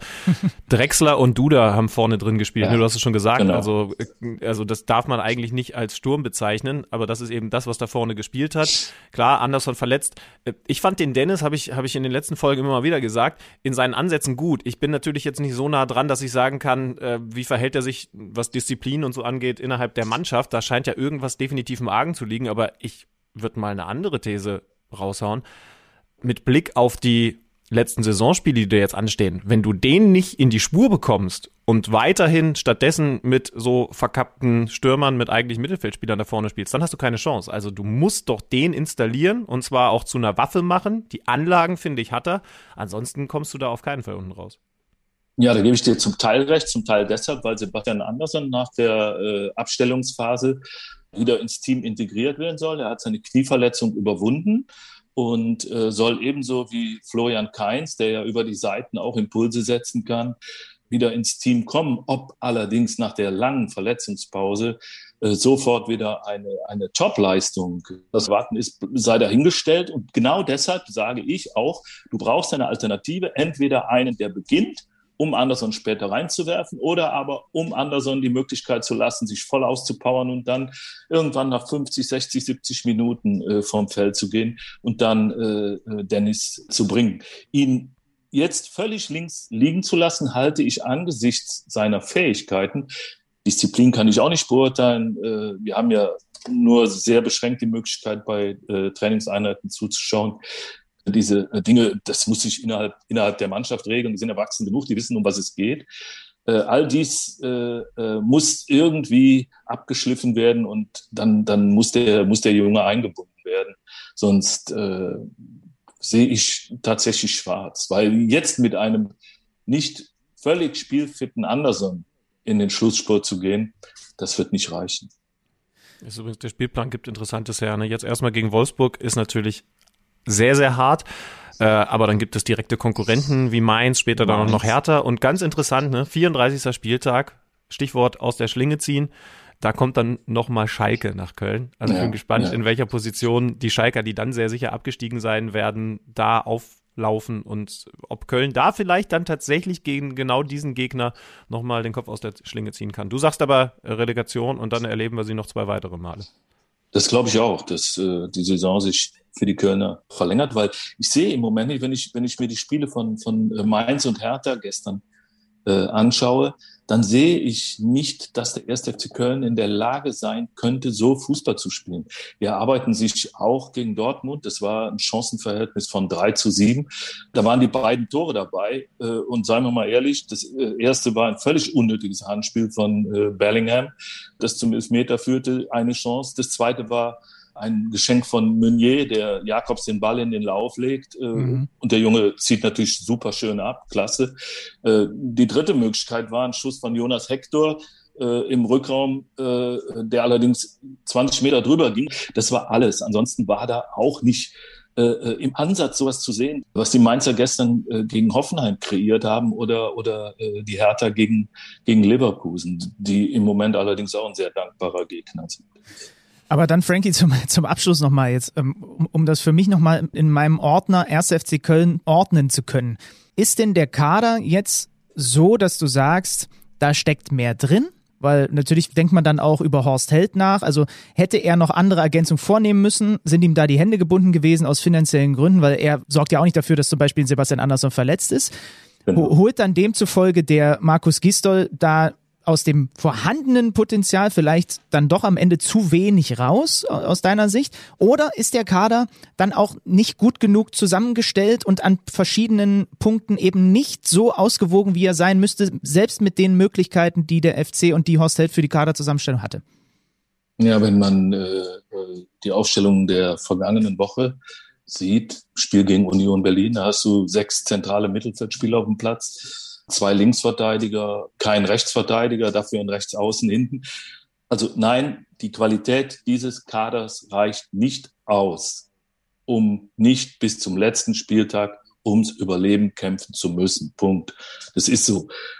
Was da jetzt falsch zusammengestellt wird, was ja bei Horst Held dann zu suchen wäre, was nicht richtig trainiert wird, nicht richtig gefördert wird, nicht richtig entwickelt wird, was beim Trainer zu suchen wäre. Das kann ich jetzt auch nicht in, in, in Gänze beantworten. Natürlich gibt es solche Probleme immer, aber beim 1. FC Köln treffen diese Probleme auf einen Kader, der qualitativ nicht besser ist als da, wo er sich seit Saisonbeginn bewegt. Mhm. Das sehe ich so. Ja, am Ende kann man es sowieso nicht immer voneinander trennen, sondern es ist dann halt ein Zusammenspiel ja. von vielen Faktoren, da hast du ja definitiv recht. Alles klar, wir schauen mal, also wir halten fest, Frankie Lussum glaubt, am Ende Relegation wird das sein, nach Möglichkeit zumindest die Bielefelder hinter sich lassen. Wir werden das äh, uns angucken. Alex hat die nächsten Spiele nach der Länderspielpause erwähnt und ja, damit haben wir uns jetzt mal wieder ein allumfassendes Update zum FC geholt und sagen liebe Grüße und vielen lieben Dank. Schöne Woche. Bis zum nächsten Mal. Euch auch, Jungs. Dankeschön. Ciao. Tschüssi. Tschüss. Ich würde mit dir gern noch über das Spiel Frankfurt gegen Union reden, weil es einfach ein Gaggerspiel gewesen ist. Also, wenn man da drauf guckt, 5 zu 2, der Sieg für die Eintracht, dann guckt man aufs Torschussverhältnis, 24 zu 9 für Union, Expected Goals, Union 2,8, Frankfurt 2,3. Äh, die Unioner mit einem Rückschlag nach dem anderen im kompletten Spiel, aber haben einfach nicht aufgehört zu spielen. Also das muss man einfach mal ihnen auch hoch anrechnen. Adi Hütter war nach der Partie aus Frankfurter Sicht, obwohl seine Mannschaft ja mit drei Toren Unterschied gewonnen hat und einen wichtigen Step Richtung Champions League macht, dann auch zumindest mit einem Teilaspekt überhaupt nicht zufrieden, nämlich mit der Defensive, hat gesagt, die zweite Halbzeit hat mir überhaupt nicht gepasst. Wir haben viel zu viele Chancen zugelassen und wir haben einen sehr guten Kevin Trapp gebraucht, damit das nicht nochmal enger geworden ist. Also ein komplettes Gaggerspiel. du hast gesehen, was bei Union, das ist schon komisch, dass wir so darüber reden, was für, was bei Union für eine Entwicklung stattgefunden hat. Die sind in der Lage, nachdem, wir haben über Sebastian Andersson gesprochen, der der Zielspieler zum Scherzeln war, oh, jetzt habe ich aber mehrere Klammern hier gerade aufgenommen, mhm. einen anderen Fußball zu spielen. Gegen einen tiefer stehenden Gegner. Wie sah das mit dem Ballbesitz aus in der zweiten Hälfte? Relativ glatt verteilt, nachdem Frankfurt das Spiel dominiert hat in Halbzeit 1 trotzdem spielerische Lösungen zu finden. Das ist jetzt nicht Bayern-München-Niveau, aber sie sind eben in der Lage dazu, mit so Leuten wie Kruse, mit Ingwatzen, den, den ich da und, und, und, und Reason, heißt er Riason oder Riason? Da bin ich mir immer unsicher. Riason, glaube ich. Aber, aber nagelt mich nicht drauf fest. Wir können im Zweifel mal bei ja. Union nachfragen. Das sind auf jeden Fall Leute, die ein ganz anderes Element reinbringen, als wir noch vor einem Jahr bei Union gesehen haben. Trotzdem haben sie halt dieses Spiel verloren. Und dann würde ich gerne von dir wissen, wie würdest du denn als Frankfurt-Trainer analysieren? Defensiv zu viel zugelassen, das ist ganz klar. Aber kann man nicht trotzdem auch abnicken, dass sie offensiv in den Szenen, die sie dann hatten, wie eine absolute Spitzenmannschaft gewirkt haben? Ja, klar, das wird er auch genauso machen. Also sie haben fünfmal aufs Tor geschossen, haben fünf Tore erzielt. Eins war dieses kuriose Eigentor von Andrich. Da übrigens mal ganz kurz, also Andi Lute macht da keinen Fehler, ne? Er bewegt sich extra neben den Kasten, weil genau das eigentlich Grundsatz ist, Rückpässe neben den Kasten zu spielen, um sowas zu vermeiden. Und ich glaube, Robert Andrich, den ich echt, ich, ich mag den total gerne als, als Spieler, hat dann auch noch die Latte getroffen, ne? Der guckt, glaube ich, in dem Moment nicht hoch sondern der hat halt im Gefühl, da ist das Tor und da spiele ich ihn jetzt hin. Ja, aber der Lute steht halt nicht im Tor, sondern steht daneben, da wo du den Ball eigentlich hinpassen sollst. Also das ist, glaube ich, kein Torwartfehler. Nee, überhaupt, überhaupt gar nicht. Also es gibt so, so drei, vier Prinzipien, die die selbst allgemeingültig sind. Die selbst das wir ist, wissen, ja. ja. Also Oberkörper über den Ball beim Schießen äh, und das ist ein Rückpässe neben das Tor. Also ja, ja. Ähm, es, es, gibt halt so ein paar, paar Sachen, erst den Ball, dann, dann den Gegner. Es gibt so ein paar Prinzipien, die solltest du einhalten. Körper zwischen Ball und Gegenspieler, wenn es geht. Ja, ja, ja. Oh, oh, jetzt, jetzt tun wir hier gerade aber wirklich so, als hätten wir Ahnung. Ähm, naja, also das wird Hadi Hütter auch definitiv genauso sehen, dass seine Mannschaft das eisekalt verwandelt da steht, wie kein anderer André Silva dafür. Ich habe mal die, mir so ein bisschen in puncto Effizienz mal die Zahlen angeguckt von Eintracht Frankfurt. Die brauchen keine sechseinhalb Torschüsse für einen Treffer. Der Topwert in der Liga wird natürlich von den Bayern gehalten, die brauchen knapp sechs. Also die sind, was die Effizienz angeht, nicht viel hinter dem FC Bayern. Das liegt natürlich an diesem oft auch gerne ein Kontaktabschlussstürmer, den sie da haben mit Silva, der kann im Grunde genommen mit links wie rechts aus gefühlt jeder Position im 16er auch einfach seine Tore machen. Sind jetzt schon 21. Ja, und das wird am Ende das Entscheidende sein. Ich glaube, Wolfsburg ist in zumindest ähnlichen Effizienzkategorien unterwegs. Sie brauchen auch nicht viele Chancen für ihre Tore. Und das wird es sein, was die beiden Mannschaften am Ende Richtung Champions League wahrscheinlich katapultieren wird. Das ist das, was du brauchst. Es ist ja vom Spielverlauf her, muss man noch dazu sagen, sie sind ja ganz früh durch Silva in Führung gegangen. Dann hätte der Ausgleich eigentlich nicht zählen dürfen von Kruse, weil es da ein klares Foul von diesem Ryerson gegeben hat. Das hat man dann auch schön gesehen. Der hat, der hat einfach mal den, den Oberschenkel gestempelt von Halsebe mit seinem Stollen. Warum auch immer das nachträglich nicht aberkannt wurde, keine Ahnung. Aber ich glaube, dass das das ist, wer, wer, wer dieses Spiel gewinnt und dann auch noch im Übrigen trotz der Ausfälle, muss man ja auch noch dazu sagen. Hinteregger hat ihnen gefehlt, ähm, ihnen hat neben Hinteregger auch noch Tuta gesperrt gefehlt, also zwei etatmäßige Stamminnenverteidiger. Barkok musste rechts spielen, weil Durm und Touré beide auf der Seite nicht zur Verfügung standen. Chandler ist dann keine Option von Beginn an, auch interessant, auch ein Fingerzeig. Wer diese Spiele gewinnt, der wird wohl am Ende nächstes Jahr Champions League spielen und auch verdient. Das eine Tor war auch total perfekt rausgespielt, ne? Also diese, diese, auch was du vorhin, diese Kombination bei den Bayern rausgehoben hast. Frankfurt hatte auch so eine drin. Und sie haben halt diese Zielstrebigkeit in ihren Kontern, die einfach bemerkenswert gut ist und die Spaß macht, sich anzugucken. Ja, komm, dann leg dich jetzt fest. Frankfurt hat Luft zwischen sich selber, Dortmund, Leverkusen und logischerweise auch Union gebracht. Glaubst du wirklich, die gehen über die Ziellinie auf der 4 oder sogar auf der 3? Knackpunkt nächstes Spieltag. Der wird eh krass. Wir haben nicht mhm. nur, wir haben nicht nur das Berliner Derby, wir haben nicht nur, ich glaube, Bielefeld-Mainz, wir haben nicht nur das Topspiel Bayern gegen Leipzig, wo die Leipzigers nochmal spannend machen können, sondern wir haben auch Frankfurt gegen Dortmund. So. Ich sehe sie absolut in der Lage, das Spiel zu gewinnen. Bis dahin werden sie Hinteregger in die Spur bekommen haben, Tuta zurückhaben, vielleicht den einen oder anderen Verletzten noch. Und sie haben in dieser Saison 1-1 trotz Ausfällen gegen RB gespielt, die Bayern geschlagen, wir erinnern uns, sie sind absolut in der Lage, Dortmund zu schlagen. Ich glaube, sie werden am Ende Champions League spielen, genauso wie der VfL Wolfsburg auch. Und ähm, Dortmund und Leverkusen müssen dann um die Plätze dahinter kämpfen, weil sie einfach nicht stabil genug sind. Dann freuen wir uns doch auf den kommenden Spieltag. Ach so, Wie gesagt, dazwischen. Ein, eine, eine Sache noch. Ich würde wirklich gerne Max Kruse bei Olympia sehen. Auch jetzt nach diesem Spiel wieder. Er ist ja von Stefan Kunz auf die Liste berufen worden. Er hat selber gesagt, er hat richtig Bock nach Tokio zu reisen. Was der da wieder gespielt hat, vier Torschüsse, zwei Tore, fünf Torschussvorlagen, 64 Ballaktionen, was der auch ausstrahlt, wie der das Spiel an sich reißt. Das wäre geil. Den im Nationalmannschaftstrikot bei Olympia zu sehen, würde Spaß machen. Bin ich bei dir. Ah, ich habe Andrich übrigens in einem, im Kicker-Manager-Spiel gehabt, habe es gerade geöffnet. Da hat er mir minus vier Punkte gebracht. Im Moment ist es auch nicht so gut mit Leverkusen dann zu spielen, wird's minus vier. Und trotzdem komme ich am Ende dank Lewandowski, Holland und vor allen Dingen auch Xaver Schlager, der es in die Kicker-Elf geschafft hat, diese Spieltages, auf 56 Punkte. Ich komme auf 62 Punkte weil ich Haaland und Silva habe, Neuhaus, Stindel haben mir alle was geliefert. Christian Günther hat eine ganze Menge geliefert. Der hat im Grunde genommen fast im Alleingang die Freiburger da äh, Richtung Sieg geschoben. Solai leider nur auf der Bank. Ja, ich habe auch Flo Wirtz aufgestellt. Der braucht dann wahrscheinlich auch in meinem Kicker-Manager-Spiel mal eine Pause. Naja, gut. Was haben wir noch? Ach so, äh, Schönmann.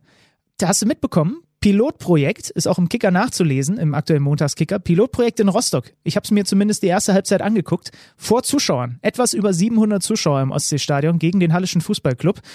Und es ist einfach was anderes, ne? Wenn du zu Hause sitzt und du guckst dir ein Fußballspiel an und es gibt Reaktionen von den Rängen und es gibt mal einen Gesang. Sie haben das mit, mit Testungen gemacht. Also alle, die drin waren, waren auch negativ getestet. Abstand über das ganze Stadion verteilt, so einigermaßen alle Masken auf und so. Pilotprojekt, ähm, wo sich, wo sich sicherlich viele dran orientieren werden es ist schon, ja, es ist einfach was anderes, so ein Spiel. Und da reichen dann selbst in so einer großen Schüssel 700 Zuschauer aus, um für ein besonderes Gefühl zu sorgen. Ich glaube, Union schraubt auch an solchen Geschichten, muss natürlich gucken jetzt, wenn die Inzidenz wieder hochgeht. Ähm, in Rostock war sie ja sehr, sehr niedrig im Vergleich zum, zum, zum bundesweiten Schnitt. Da lag sie bei nicht mal 23 oder so. Aber du brauchst halt solche, du brauchst solche Lösungen, wenn du im Fußball dann irgendwann auch mal wieder Kulisse haben willst. Dann musst du irgendwie mit solchen Sachen arbeiten. Und wenn du dann halt sicherstellen kannst, alle, die im Stadion sind, sind negativ und können auch niemanden anstecken, ja, dann können sie auch ins Stadion, ne?